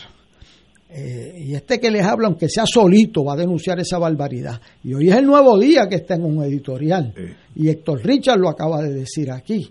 O sea, que no se crean que con el humo que pueda haber de otros issues, como la pandemia, que es la mayor prioridad del país, las escuelas que no van a abrir en agosto, eso es la mayor prioridad del país. Pero atendida esas dos prioridades, esta ley no puede prevalecer al 31, al 30 de junio. Esto es una barbaridad que atenta contra las esencias democráticas. Y si los legisladores, los alcaldes salen con una ley, con un, con un árbol ponzoñoso, dañado, se le quita la legitimidad a nuestra democracia. Y eso el gobernador debe saber que mejor convoca a negociar en serio que no se crea que es un tente allá, como le decían en la Junta. Tente a este muchacho por allá en lo que le pasó este strike. Aquí no, no. Mira para el lado, hazte ruido en los bleachers, ahí en el left field de adjunta, para que no miren que le estoy tirando una bola a, la, a, darle un pelotazo en el pecho. No, no. Esto no va a pasar así y este caso ya es historia, bien mal llevado, este, pero la ley quedó desnuda eh, de que es una ley que impugna la legitimidad del proceso para los vencedores y para los vencidos, para ambos. Eh, si tú tuvieras que escoger entre las dos, te quedaría con la más antigua, con la, con la revocada. pero si la prefieres a la actual. Pero es que no hay duda, con esa ley ganó el PNP, ganó el Partido Popular, salieron electos los pipiolos. Esa ley era por consenso, se puede mejorar se puede embregar con lo de la HIPS, que hay que mejorarlo, con lo de los anuncios de gobierno que se pasó al contrario electoral, no hay problema con eso. Ahora, usted no respeta la intención del elector que está plasmada esa ley de esa, pues eso hay que sacarlo de allí. Eso está en la ley anterior y no está en esta. Y está en las decisiones del Supremo. Que no se, que, que los que tienen voto ausente tengan que decir que no están inscritos, eso no está ahora en esta ley, lo impide crea un delito por preguntar. ¿Qué es eso? Eso llora ante los ojos de Dios. Entonces, pues alguien me dice que tú eres muy pasional con eso. Es correcto. Es correcto. con la limpieza del voto, o usted es pasional o no es. Eh, tenemos que ir a una pausa. Son las 6 y 16. Vamos con una parte y regresamos con el compañero Richard desde Aguadilla. Fuego Cruzado está contigo en todo Puerto Rico. Like Te invitamos todos los domingos a la una de la tarde por Radio Paz 810 AM y los sábados a las 7 de la mañana por Oro 92.5 Cuidando la Creación con la hermana Lisi y sus colaboradores. Entrevista, mensajes educativos y dándole voz a grupos que ayudan a cuidar la creación en el mundo. Recuerda por Radio Paz 810 AM, una de la tarde, domingo, sábado por Oro 92.5 FM a las 7 de la mañana. Radio Paz te ofrece el mejor motivo para levantarte temprano y disfrutar el comienzo de un nuevo día de lunes a viernes con Enrique Liboy y Radio Paz en la mañana. La dosis perfecta de noticias, deportes y éxitos musicales de todos los tiempos, humor y curiosidades, calendario de actividades y tus peticiones musicales por el 787-300-4982. Conéctate con el 810 AM de lunes a viernes con Enrique Liboy y Radio Paz en la mañana. Fuego Cruzado, el programa de más credibilidad en la radio puertorriqueña, es ahora la tribuna abierta de análisis noticioso, con diversas perspectivas que exploran el trasfondo de lo que acontece a diario y cómo nos afecta. Escucha Ignacio Rivera y sus panelistas invitados de lunes a viernes en Fuego Cruzado en transmisión diferida a las 10 de la noche por Oro 92.5 FM.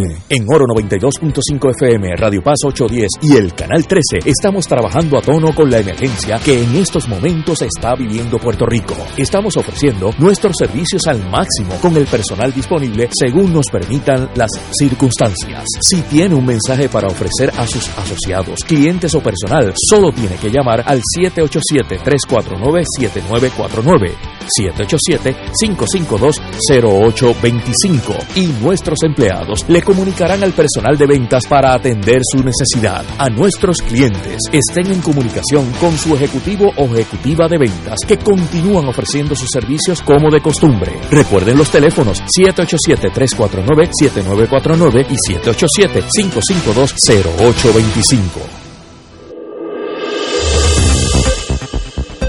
Y ahora continúa Fuego Cruzado.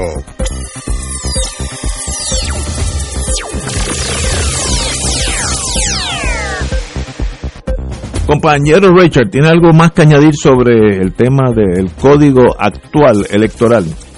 Bueno, mi punto de vista es que es más fácil empezar de nuevo que ponerle pacho a este. si usas el anterior y le añades lo bueno que tiene este, que tiene cosas buenas, pues avanzas y posiblemente consigas un consenso que permita que todos los partidos y el gobernador estén de acuerdo. Oye, pero eh, Héctor Ruiz me dijo que eso es junio 30. Señor, sí. Pues eso es mañana, mañana. Bueno, pero es que hay elecciones electorales antes. Y, y, ¿Y nuestra legislatura se puede mover con esa premura o eso es un elefante que para moverlo hay que empujarlo? bueno, el liderazgo. Eso que dice Richard, tú coges las 15 mejores partes que tiene esta ley, las pones en la vía y se acabó el evento. Correcto. O sea, no es tan difícil nada. Ahora, tú tienes que saber, y eso lo tiene que saber el gobernador, que él no va a poder controlar al presidente de la comisión como controlaban al anterior a este, que era el ayudante del juez Martínez Torres, secretario del Tribunal Supremo, y ahora le pasaron el cargo a nombrarlo a quién? Al mismo Tribunal Supremo, pues eso no se lo va a permitir la, la, la minoría política, que es la mayoría en la legislatura ni, el, ni los partidos de Victoria Ciudadana, ni Vargas Vidot, ni el proyecto Dignidad, que en este asunto electoral, yo tengo que decir en honor a la verdad, cuando fuimos a protestar en Fortaleza esta ley electoral, la mejor presentación ante la prensa fue del doctor César Vázquez. Qué interesante. Y yo se lo digo con conocimiento de que se lo dije a la licenciada Lúgaro, que estaba ahí a mi lado, y le dije, mire, el doctor Vázquez nos ha sorprendido. Dijo, esto es el inicio de una dictadura y el proyecto Dignidad no va a ser parte de ese atropello al pueblo de Puerto Rico. Yo me quedé frío. El inicio de una dictadura de Rivera Chats. Lo dijo allí, con nombre y apellido, y yo me dije, caramba, la imagen que yo tenía a través de la prensa era equivocada y lo dije aquí en este programa. Sí, me acuerdo. Y yo fui allí a protestar con eso. Pues dos terceras partes del pueblo de Puerto Rico creen que esa ley electoral es un asalto a la democracia. Y entonces, pues eso controla la legislatura y el gobernador tiene que saber que le van a parar iniciativas que tienen que pasar por la legislatura si no atiende este issue. Y que por eso le digo que no crea que es un tente allá de vamos a empezar a bregar con otras cosas y bregamos con eso ya mismo. Pues el ya mismo es que ya mismo se va el presidente de la comisión, hay que nombrarlo. Ya mismo hay un evento electoral en mayo, ¿quién lo va a administrar? Ya mismo, ¿qué vas a hacer con la Mire, los estudiantes que se gradúan de cuarto año en, esta, en este año, cuando renueven las clases, en esta ley electoral le quitaron la inscripción en las escuelas. ¿Usted recuerda eso? Le inscritaron las inscripciones a las escuelas para atropellar el voto de los jóvenes. Pues cuando abran esas escuelas hay que inscribir a esos muchachos porque se gradúan de cuarto año en mayo, junio, julio, porque tendrán que enseñar en verano, y entonces después se nos van a la libre comunidad, como dice Ignacio, y después quién los coge y quién los inscribe. Ese es el voto más difícil de todo. Le quitan el voto efectivamente a miles de personas. O sea, esto no aguanta esperar. Eh, yo sé que hay otros issues, yo soy el primero que digo, mire, la pandemia, la vacunación, Puerto Rico está penúltimo en todas las jurisdicciones de Estados Unidos y, ahora viene un repunte de todo eso es la primera prioridad, no hay duda. Y la segunda, las escuelas, ¿qué vamos a hacer con ellas? No han hecho una remodelación de una, una sola escuela, me dijo el presidente del Colegio de Ingenieros. Increíble. Una escuela desde María para acá. Son seiscientas y pico de escuelas con la columna corta, la columna ancha, yo no sé de eso, pero sé que no pueden dar clase ahí porque se le cae la escuela a los muchachos encima. Y no han remodelado ni una, una de 600 y pico. Así que Hay otras prioridades, pero que nadie se vaya a confundir, que pueden pasarnos el humo de esta ley electoral quedarse como está. Hámele dos o tres enmienditas ahí. Ah, ah, ah, ah. Es más, mire, empiece leyendo esta ley electoral. Yo la tengo en mi carro ahora. Empiece leyendo desde el prólogo, que es un discurso de tribuna política para unas primarias, hasta la intención del elector, hasta el nombramiento del presidente de la comisión, hasta el rol de los partidos de minoría, hasta el voto ausente y el voto adelantado. Pues hay que sentarse. Eso no quiere decir que yo tenga toda la razón, pero usted tiene que sentarse para saber que es ahora. Y nosotros hicimos una redistribución electoral en 60 días, nos pusimos de acuerdo en enmiendas electorales en 90 días, pues ya desde las elecciones a junio 30, que sepa que esta sesión no termina con esta ley o va a tener que llamar una extraordinaria porque le van a trancar medidas al, al gobernador. Y no pueden decir ah, no, que sin chantaje, no, chantaje es quererse mantener una ley electoral por encima del electorado. Chantaje es querer eh, eh, eh, poner a votar gente aquí que no tienen derecho a votar y no respetar la intención del elector. Eso es chantaje. Así que, y, y a la buena de Dios todo el mundo se entiende. Este país ha probado que la gente hablando se entiende, pero imponiéndonos. Estoy totalmente de acuerdo. Y lo importante para el país, para el que gane o el que pierda, es que todo el mundo sepa que ganó bien o perdió bien. Y, mañana puede ser los populares que ganen, o Victoria Ciudadana, o Proyecto de Unidad, pero que todo el mundo sepa, mira, estos fueron los que ganaron. Muy bien, y todo el mundo se queda feliz. Yo, yo estaba en, en, en, en victorias y en derrotas, y nunca me he cuestionado hasta en esto, esta última elección, eh, es que donde hay problemas, este recuento de, de Eva Prado también me dejó eh, en el aire, ¿no? No que ella, creo que el, el gap era unos ciento y pico de votos. 128 votos. 28 creo que votos. Eso es bien poco. Eso es bien poco. Yo creo que lo mínimo que se debió haber hecho es examinar la prueba por, la Cámara. Yo, concurro, yo lo dije en el periódico. Lo dije, usted en este caso, o sea, el caso de Natal, yo lo dije aquí, lo dijo Richard también, 3.450 votos, mucho, es mucho. eh, eso no es, o sea, la gente cree que uno gana por un por ciento de votos, eso no es incorrecto, uno gana por un voto. Y un voto es absoluto. Usted tiene que probar que tiene 3.450 irregularidades en contra suya o a favor del otro que le ponen a usted a ganar. O sea, en la norma de derecho electoral es que generalidades no producen resultados y no cambian resultados ni quitan votos. En el caso de Eva Prado son 128, hay que ver. Eso no la- es nada. Hay que, bueno, hay que No, ver. hay que examinar lo que- Yo entiendo que la Cámara de Representantes debe nombrar un panel respetado, que no sean por, eh, o sea, que no sean miembros de la Cámara, pero como hicieron en otras ocasiones, y examinar como se hace en una vista preliminar, o se hace como hicieron en el panel de, de que hizo el presidente Méndez con Ricardo Rosselló, nombró un grupo de expertos juristas a examinar la prueba que había y esos juristas pues informaban y entonces iba a convocar las vistas de residenciamiento. Y eso lo puede hacer la Cámara, yo creo que ella merece su día en corte. Y si no tiene prueba, no tiene prueba, acabó. Si no tiene suficiente prueba, pues, Pero- pero, pero, y si tiene, pues Es tienes que pues tienes que adjudicar y el mire, yo no voté por ella, yo no voté por el rating de Guánica, pero cuando tenían razón en un voto, usted tiene que, o sea, aquí la lealtad al voto tiene que ir por encima de la lealtad al partido o al, o al candidato. pero la Cámara determinó no examinar. Bueno, no examinar, pero lo hizo en base a que estaba activa la impugnación en el tribunal. Ah, veo. Y entonces el tribunal ahora le devuelve la jurisdicción a la Cámara. Ah, tiene que decidir. Todavía está vivo ese. Sí, yo entiendo, ¿verdad? Que tiene que la Cámara decidir si va a abrir por lo menos a una investigación preliminar que yo entiendo que es lo menos que ella merece.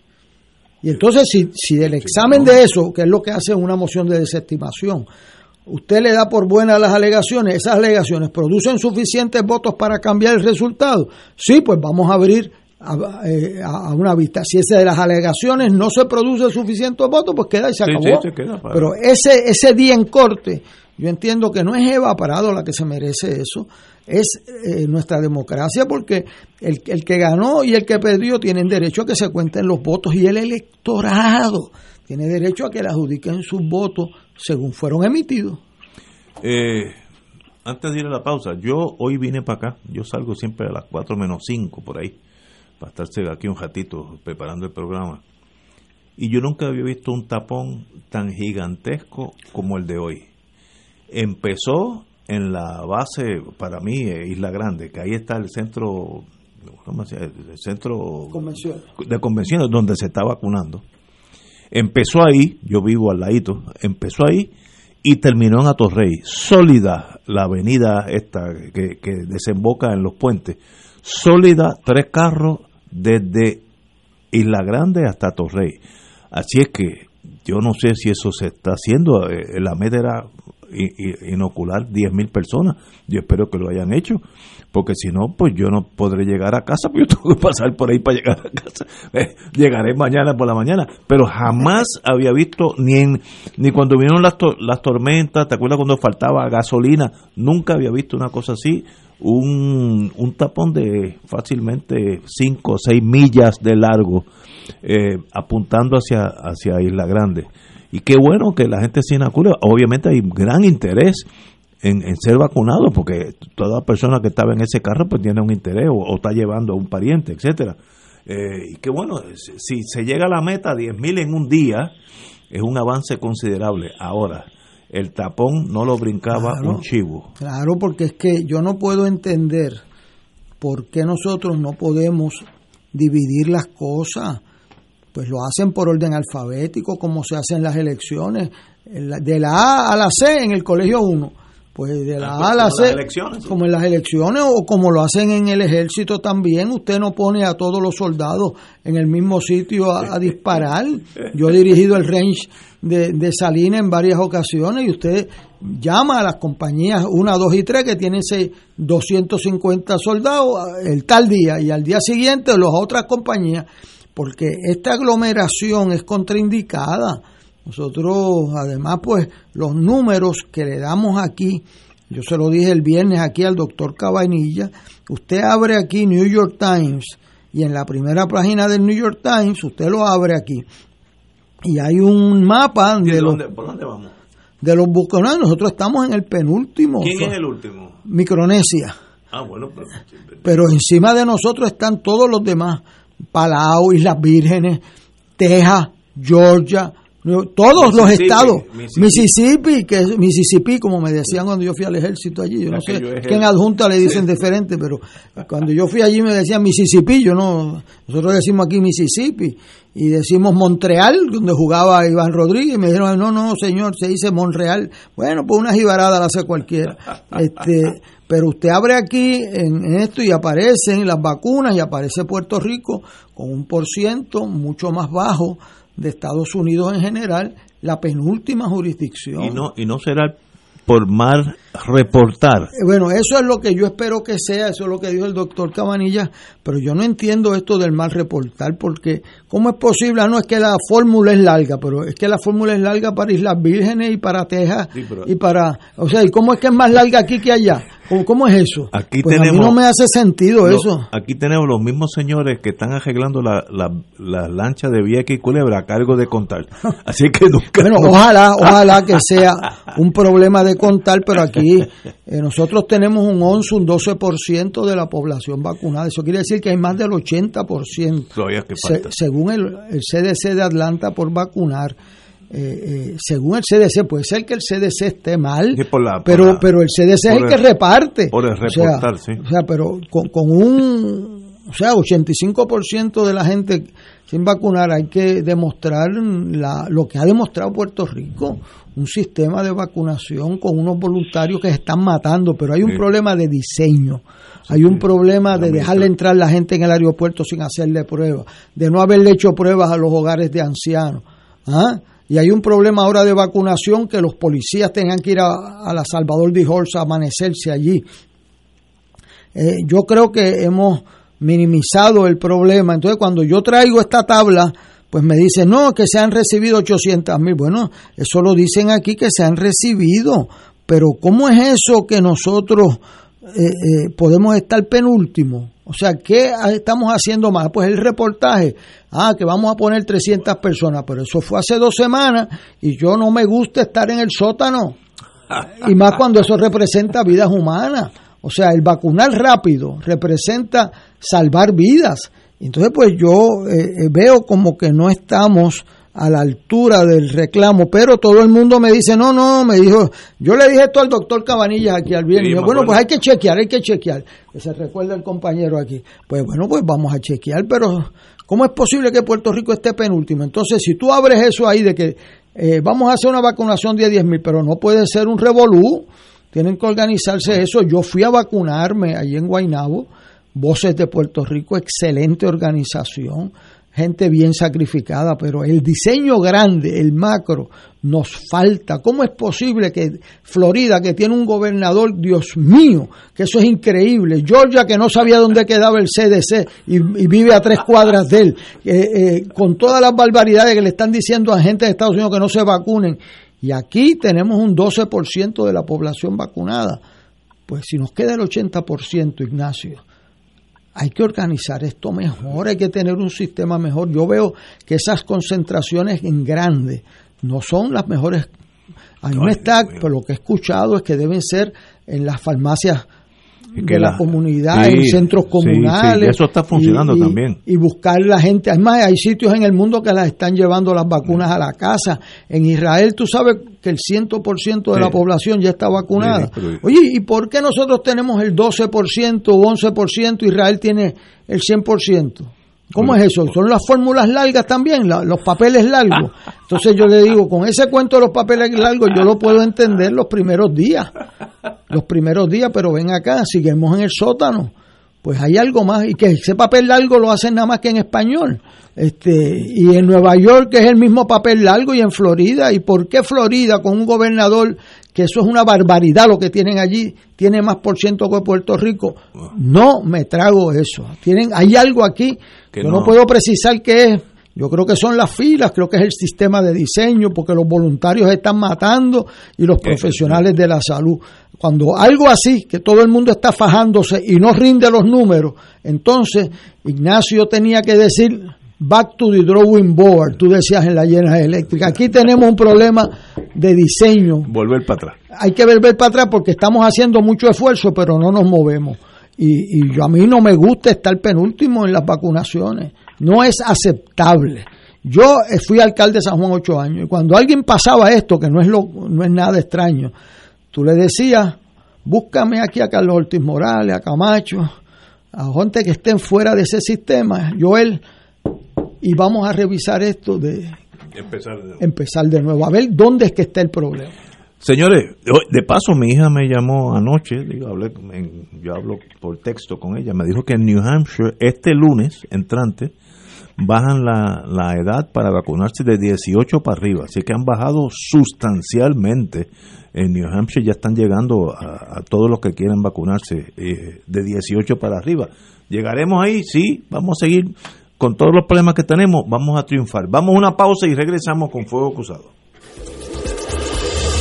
Fuego Cruzado está contigo en todo Puerto Rico. El Consulado Honorario del Perú en Puerto Rico convoca a los ciudadanos peruanos que tengan su documento nacional de identidad DNI con dirección en Puerto Rico a participar en las elecciones presidenciales 2021 que se llevarán a cabo el domingo 11 de abril de 8 de la mañana a 4 de la tarde en la Guardia Nacional de Puerto Rico, calle General Esteves, número 100 en San Juan. Información 787-587-9767.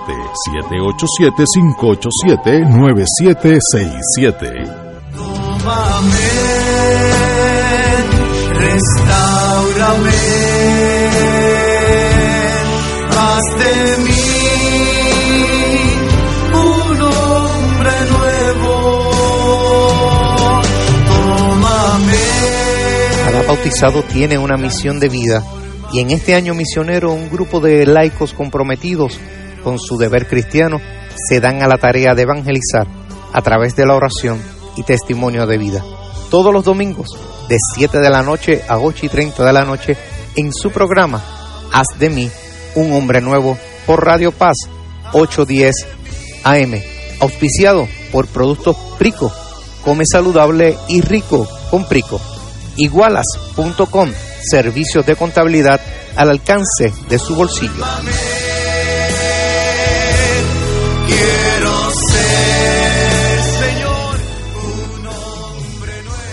Fanático del deporte, la mejor información y el mejor análisis lo escuchas los sábados a las 2 de la tarde por Impacto Deportivo con Javier Sabat y el más completo elenco en deportes por Radio Paz 810 AM y en las redes sociales Facebook, Impacto Deportivo, Radio PR, Twitter e Instagram, Impacto underscore Deport.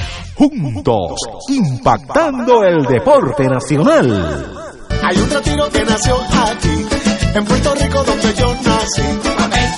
El nombre del Papa que renovó nuestra iglesia, acercándola más a los fieles, sirve de inspiración a un movimiento que le honra y da testimonio de fe los lunes a las 7 y 30 de la noche. Un ministerio espiritual que nos hermana. Movimiento Juan 23 te informa. Ahora los lunes a las 7 y 30 de la noche por Radio Paz 810 para cambiar el Te invitamos todos los domingos a la una de la tarde por Radio Paz 810 AM y los sábados a las 7 de la mañana por Oro 92.5 Cuidando la Creación con la hermana Lisi y sus colaboradores. Entrevista, mensajes educativos y dándole voz a grupos que ayudan a cuidar la creación en el mundo. Recuerda por Radio Paz 810 AM, una de la tarde, domingo, sábado por Oro 92.5 FM a las 7 de la mañana. Fuego Cruzado, el programa de más credibilidad en la radio puertorriqueña, es ahora la tribuna abierta de análisis noticioso, con diversas perspectivas que exploran el trasfondo de lo que acontece a diario y cómo nos afecta. Escucha Ignacio Rivera y sus panelistas invitados de lunes a viernes en Fuego Cruzado en transmisión diferida a las 10 de la noche por Oro 92.5 FM. Y ahora continúa Fuego Cruzado.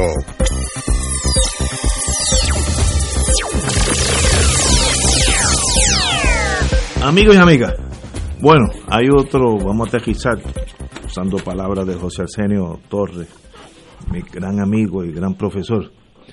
Piden un fiscal especial independiente para el ex jefe de Hacienda. Ahí también hay un jefe pero eh, secretario de Justicia, el amigo y muy competente, eh, Emanueli, eh, recomendó la designación de un fiscal especial independiente con el fin de investigar posibles violaciones al Código Penal por parte de Raúl Maldonado, eh, exsecretario de Hacienda, en relación al otorgamiento de un contrato cuando fungió como secretario de Hacienda, lo que presuntamente provocó el desembolso ilegal de fondos públicos.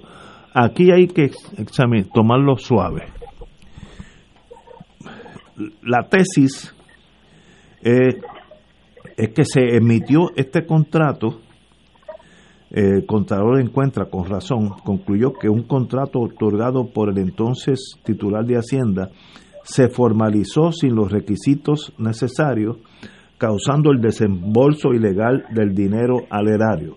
Esto era un Rico Insurance, eh, compañía de, de, insurance. Ahora, hay que ser un, una gran tajantemente claro. Puede haber habido irregularidades administrativas donde Rico Insurance se llevó este seguro para identidad, eh, parte, agencias del gobierno, etcétera, y no hubo hurto, no hubo robo. Y eso, pues, obviamente para mí son faltas administrativas, pueden ser serias, eh, no, no, no tengo problema con eso. Ahora, otra cosa es que eso se hizo como un esquema para defraudar el fisco. Son dos cosas diferentes. Uno es un crimen claro de, de, fraude al erario público y otra cosa son irregularidades burocráticas, de, de procedimientos. Son para mí bien tajantes. No, en este caso no tengo claro eh, qué está pasando porque ahora es que empieza el FEI. El FEI pues investigará ahora y determinará si constituye un delito o no. Y él, por, lo menos lo que está diciendo a fisc eh, Fiscalía, este, el secretario de Justicia, es eh, pos, posible malversación de fondos e intervención indebida en las operaciones gubernamentales, producto del otorgamiento de un contrato entre Hacienda y Risco Insurance Company, abril del 17. Eh, como dije, es bien diferente si alguien se tumbó un dinerito o sencillamente la compañía de seguro aseguró y, y, si, y si pagó las reclamaciones o si, o si no hubo reclamaciones. Esos son dos cosas, dos casos totalmente diferentes. Para mí, una cosa son faltas administrativas y otra cosa son crímenes por fraude. Dos cosas totalmente diferentes. Secretario de Justicia, usted tiene la palabra. Este es un, un muerto de hace un año, porque la investigación y el informe son de febrero del 2020. Correcto. ¿Cómo nace otra vez a la luz el tema? Pues es curioso. Aparentemente se trata de que el inspector general pues trajo esto otra vez a la palestra y el secretario viendo que había un informe ya desde febrero, pues le da curso con un breve resumen de trámite. ¿Qué específicamente hay? Pues no lo sabemos por lo menos nosotros. Es interesante que el tema es de seguros. Antes el tema de seguros se manejaba la subasta y todo lo demás en Hacienda. La ley sacó eso y lo pasó al comisionado de seguros. Respecto a este contrato, el comisionado de seguros pasó juicio y lo aprobó. ¿Qué hay de irregularidades? Pues habría que ver, porque como bien tú dices, puede que sea una irregularidad administrativa que se cure con una recomendación o que haya otra cosa que nosotros no sabemos ni se ha discutido públicamente. Así que hasta ahí podemos llegar porque no tenemos conocimiento de lo que hay. Este, yo estoy contigo, ahora el FEI pues hará su trabajo y si hay causa hay causa y si no hay causa pues no hay causa, sí, pero para eso para, eso es que el FEI está ahí. Héctor Luis. Abundando, el periódico da un poco de más detalles, ¿verdad? De la alegación, que es una alegación, ¿verdad? Que dice ahí que ese seguro que se está impugnando era de un millón de pesos a Risco Insurance y que no cumplían los requisitos para licitar, pues la persona que hizo la licitación no tenía licencia de productor de seguro, eh, ni para él ni para su corporación. Y dan la impresión que era el, un familiar de un, de un alcalde, ¿verdad? Que no voy a mencionar el nombre, a mí no me consta ninguna irregularidad y no quiero eh, manchar nombres de gratis, ¿verdad? Pero lo que están alegando es que lo pusieron a otorgar uno seguro a una persona que no tenía autorización para licitar en el campo de seguro. Eso pues los, es una alegación bien seria, si eso es uno de los requisitos de ley y representa una imputación de favoritismo u otra naturaleza. Así que esa es lo que es el contenido de la noticia. A mí no me consta ninguno de esos elementos y creo como Richard que esto el informe era del 2020. ¿Por qué lo traen un año después, fuera de las elecciones? Pues uno tiene que imaginar que lo aguantaron allí en los revoluciones que tenía Hacienda, entre ellos acusar la gobernadora, un fey, ¿verdad? Y el día que estaba firmando la secretaria ese referido, la votaron. Eh, en medio de la firma, lo que pasa es que dijeron al final del día y ella aprovechó el resto del día y lo firmó.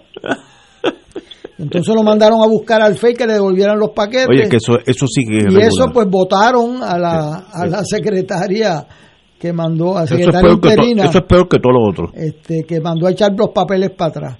Este, o sea que entiendo que con ese margen de, de controversia, pues quizás aguantaron eso un mes, pero aguantarlo un año. Yo creo que el secretario, como dice Richard, dijo, espérate, espérate un momentito, esto lleva aquí un año, hay una determinación del departamento y yo no la voy a aguantar. Si otro la quiso aguantar, que responda Allá otro. ellos. Si no, no, pero si no, pues entonces hizo muy bien en ese sentido. Yo tengo que resolver porque si no, yo soy parte de una dilación indebida.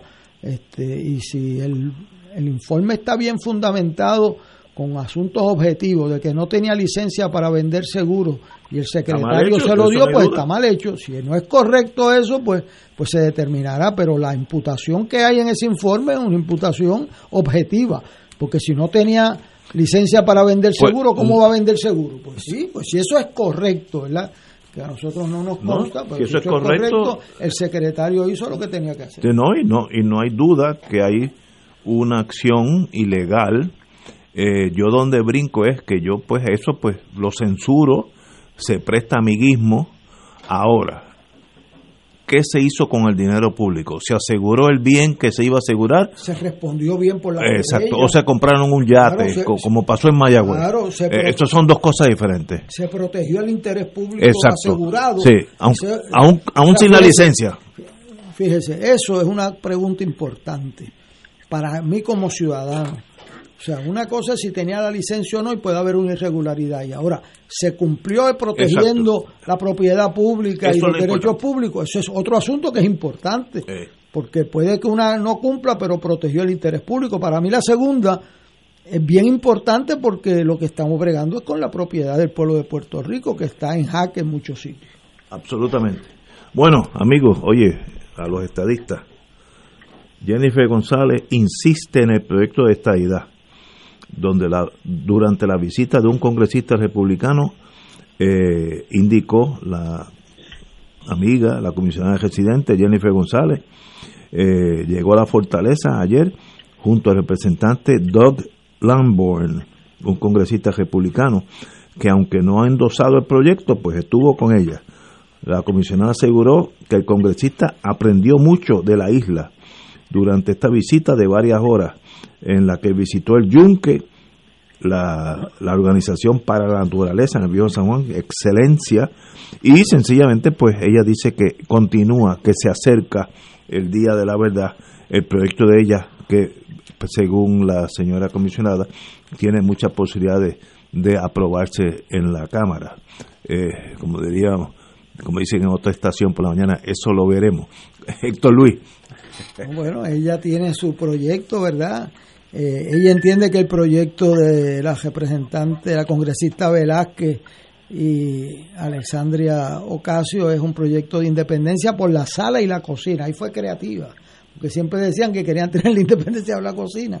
Y está, eh, yo creo realmente que eh, los dos proyectos no van a culminar, que ciertamente eh, el de ella se basa en un dato eh, que es muy difícil de promover, un país que eh, habla de estatus con un 52%, no va a ninguna relación de cambio con ese 52%. Ella, pues yo entiendo que por razones propias de su ideología y de su posición, pues tiene que asumir esa posición, pero yo no le veo futuro a, a ese, al otro proyecto si no incluyen a la a una parte a la, al partido a la fórmula que gana primero o segundo todas las contiendas y tú lo excluyes pues no puedes hablar de inclusión así que yo creo que los dos proyectos eh, van a estacionarse un tiempo en un tranque en lo que pase este congreso ¿sabes?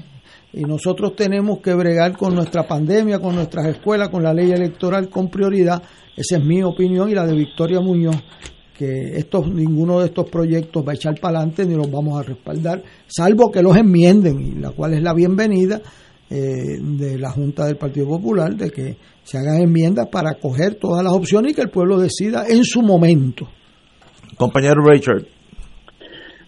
Aquí yo creo que lo que está moviendo el tema es Washington DC Exacto. y del rebote pues surge el interés por Puerto Rico pero yo auguro que ninguno de los dos proyectos va a llegar ni a la aprobación por la Cámara por lo menos dentro de estos dos años y el Senado me parece muy lejano que se coagule un consenso para cualquiera de los dos proyectos. Ahora, desde el punto de vista de la estabilidad, a mí me parece, y es mi opinión, que el proyecto de Lidia Velázquez favorece la estabilidad. Así yo lo veo. Eh, Estoy de acuerdo contigo. eh, Entre estadidad e independencia al pelado, eh, estadidad yo creo que saca sobre 85%. Esas, esas son las dos opciones.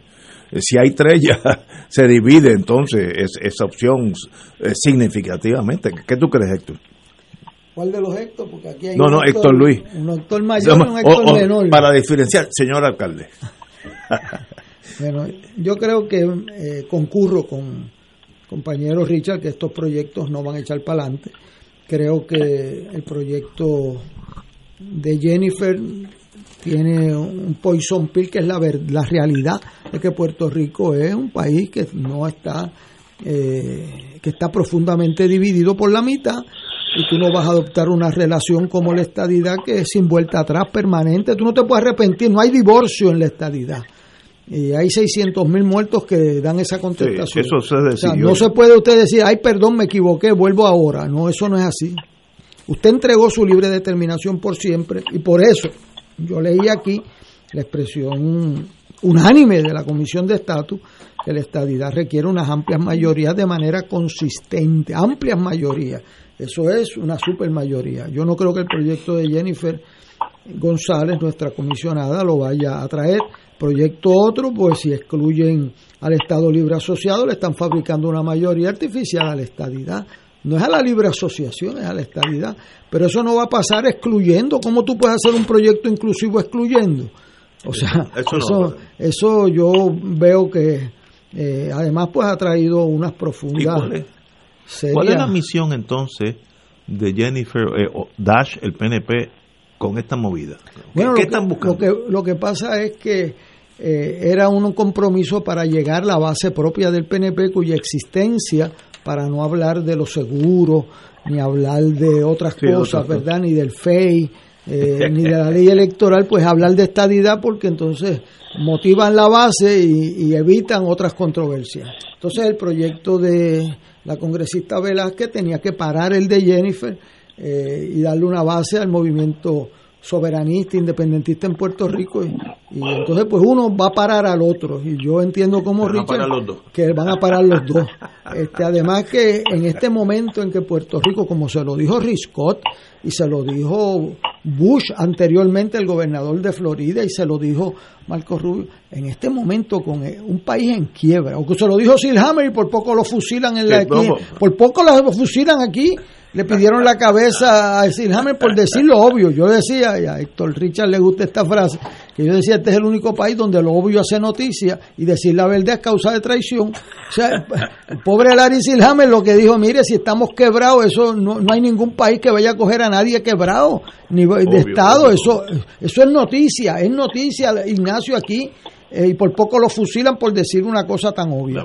Nadie va a meterse a cambios con un país que, que no paga sus deudas, que no tiene, todavía tiene una quiebra sin pagar, que tiene el sistema de retiro en, en, en veremos.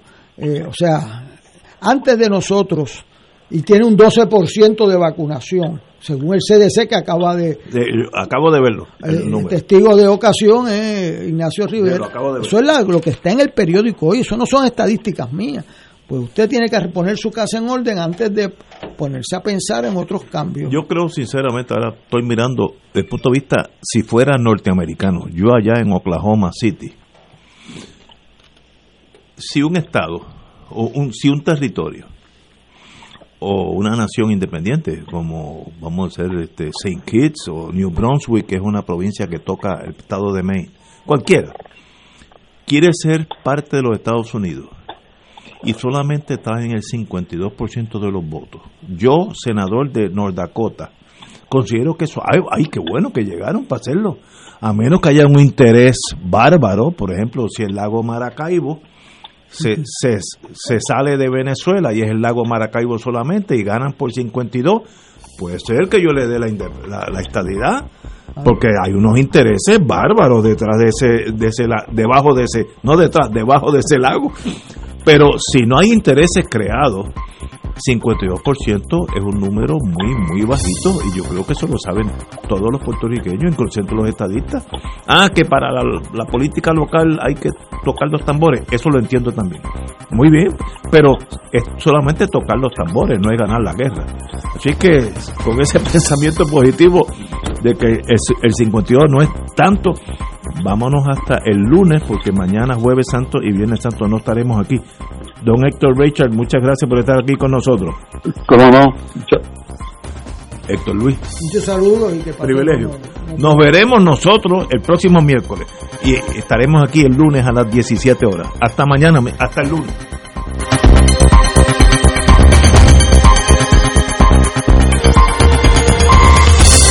Esta emisora y sus anunciantes no se solidarizan necesariamente con las expresiones vertidas en el programa que acaban de escuchar.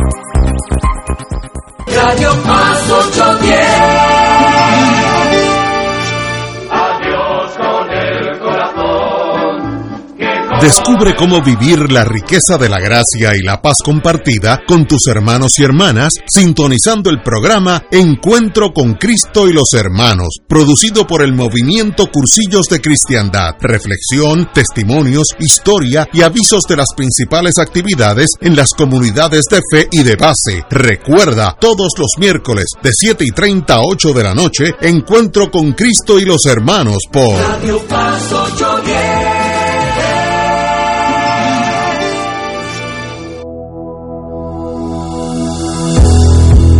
Queridos hermanos y hermanas, el camino cuaresmal nos ha conducido a la semana que como creyentes cristianos es la más importante para la humanidad, la Semana Santa. Es una semana que comienza con el Domingo de Ramos, seguidos por los eventos de Jueves Santo, Viernes Santo y Sábado de Gloria. No es tanto una semana para recordar, sino para vivir, para sentir y para encontrar el sentido más profundo de nuestras vidas. Es una semana para darle alas a nuestras esperanzas, para abrirnos al misterio de la misericordia y del amor. Es una semana para que podamos escuchar con saqueo las palabras del Señor Jesús. Hoy la salvación ha venido a esta casa. Lucas capítulo 19. Vivamos esta Semana Santa para que la salvación que se da en Jesús venga hacia cada uno de nosotros y nosotras. Encaminémonos con mucha esperanza y fe en esta Semana Santa, una semana en que Jesús sufre, muere y resucita. Si no se puede participar presencialmente, los invito a participar por los medios tecnológicos disponibles. Y si no podemos abrazarnos físicamente, abracémonos espiritualmente a los enfermos, a sus familias, a quienes los cuidan con tanta abnegación y a nuestras familias y seres queridos. Recemos por los difuntos en la luz de la fe pascual. Que el Señor les bendiga y proteja siempre. Amén. WKBM San Juan donde ser mejor es posible.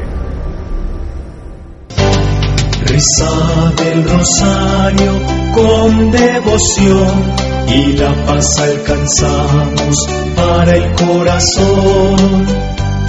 Por eso contemplemos la vida de Jesús, desde su bautismo nos irradia con su luz.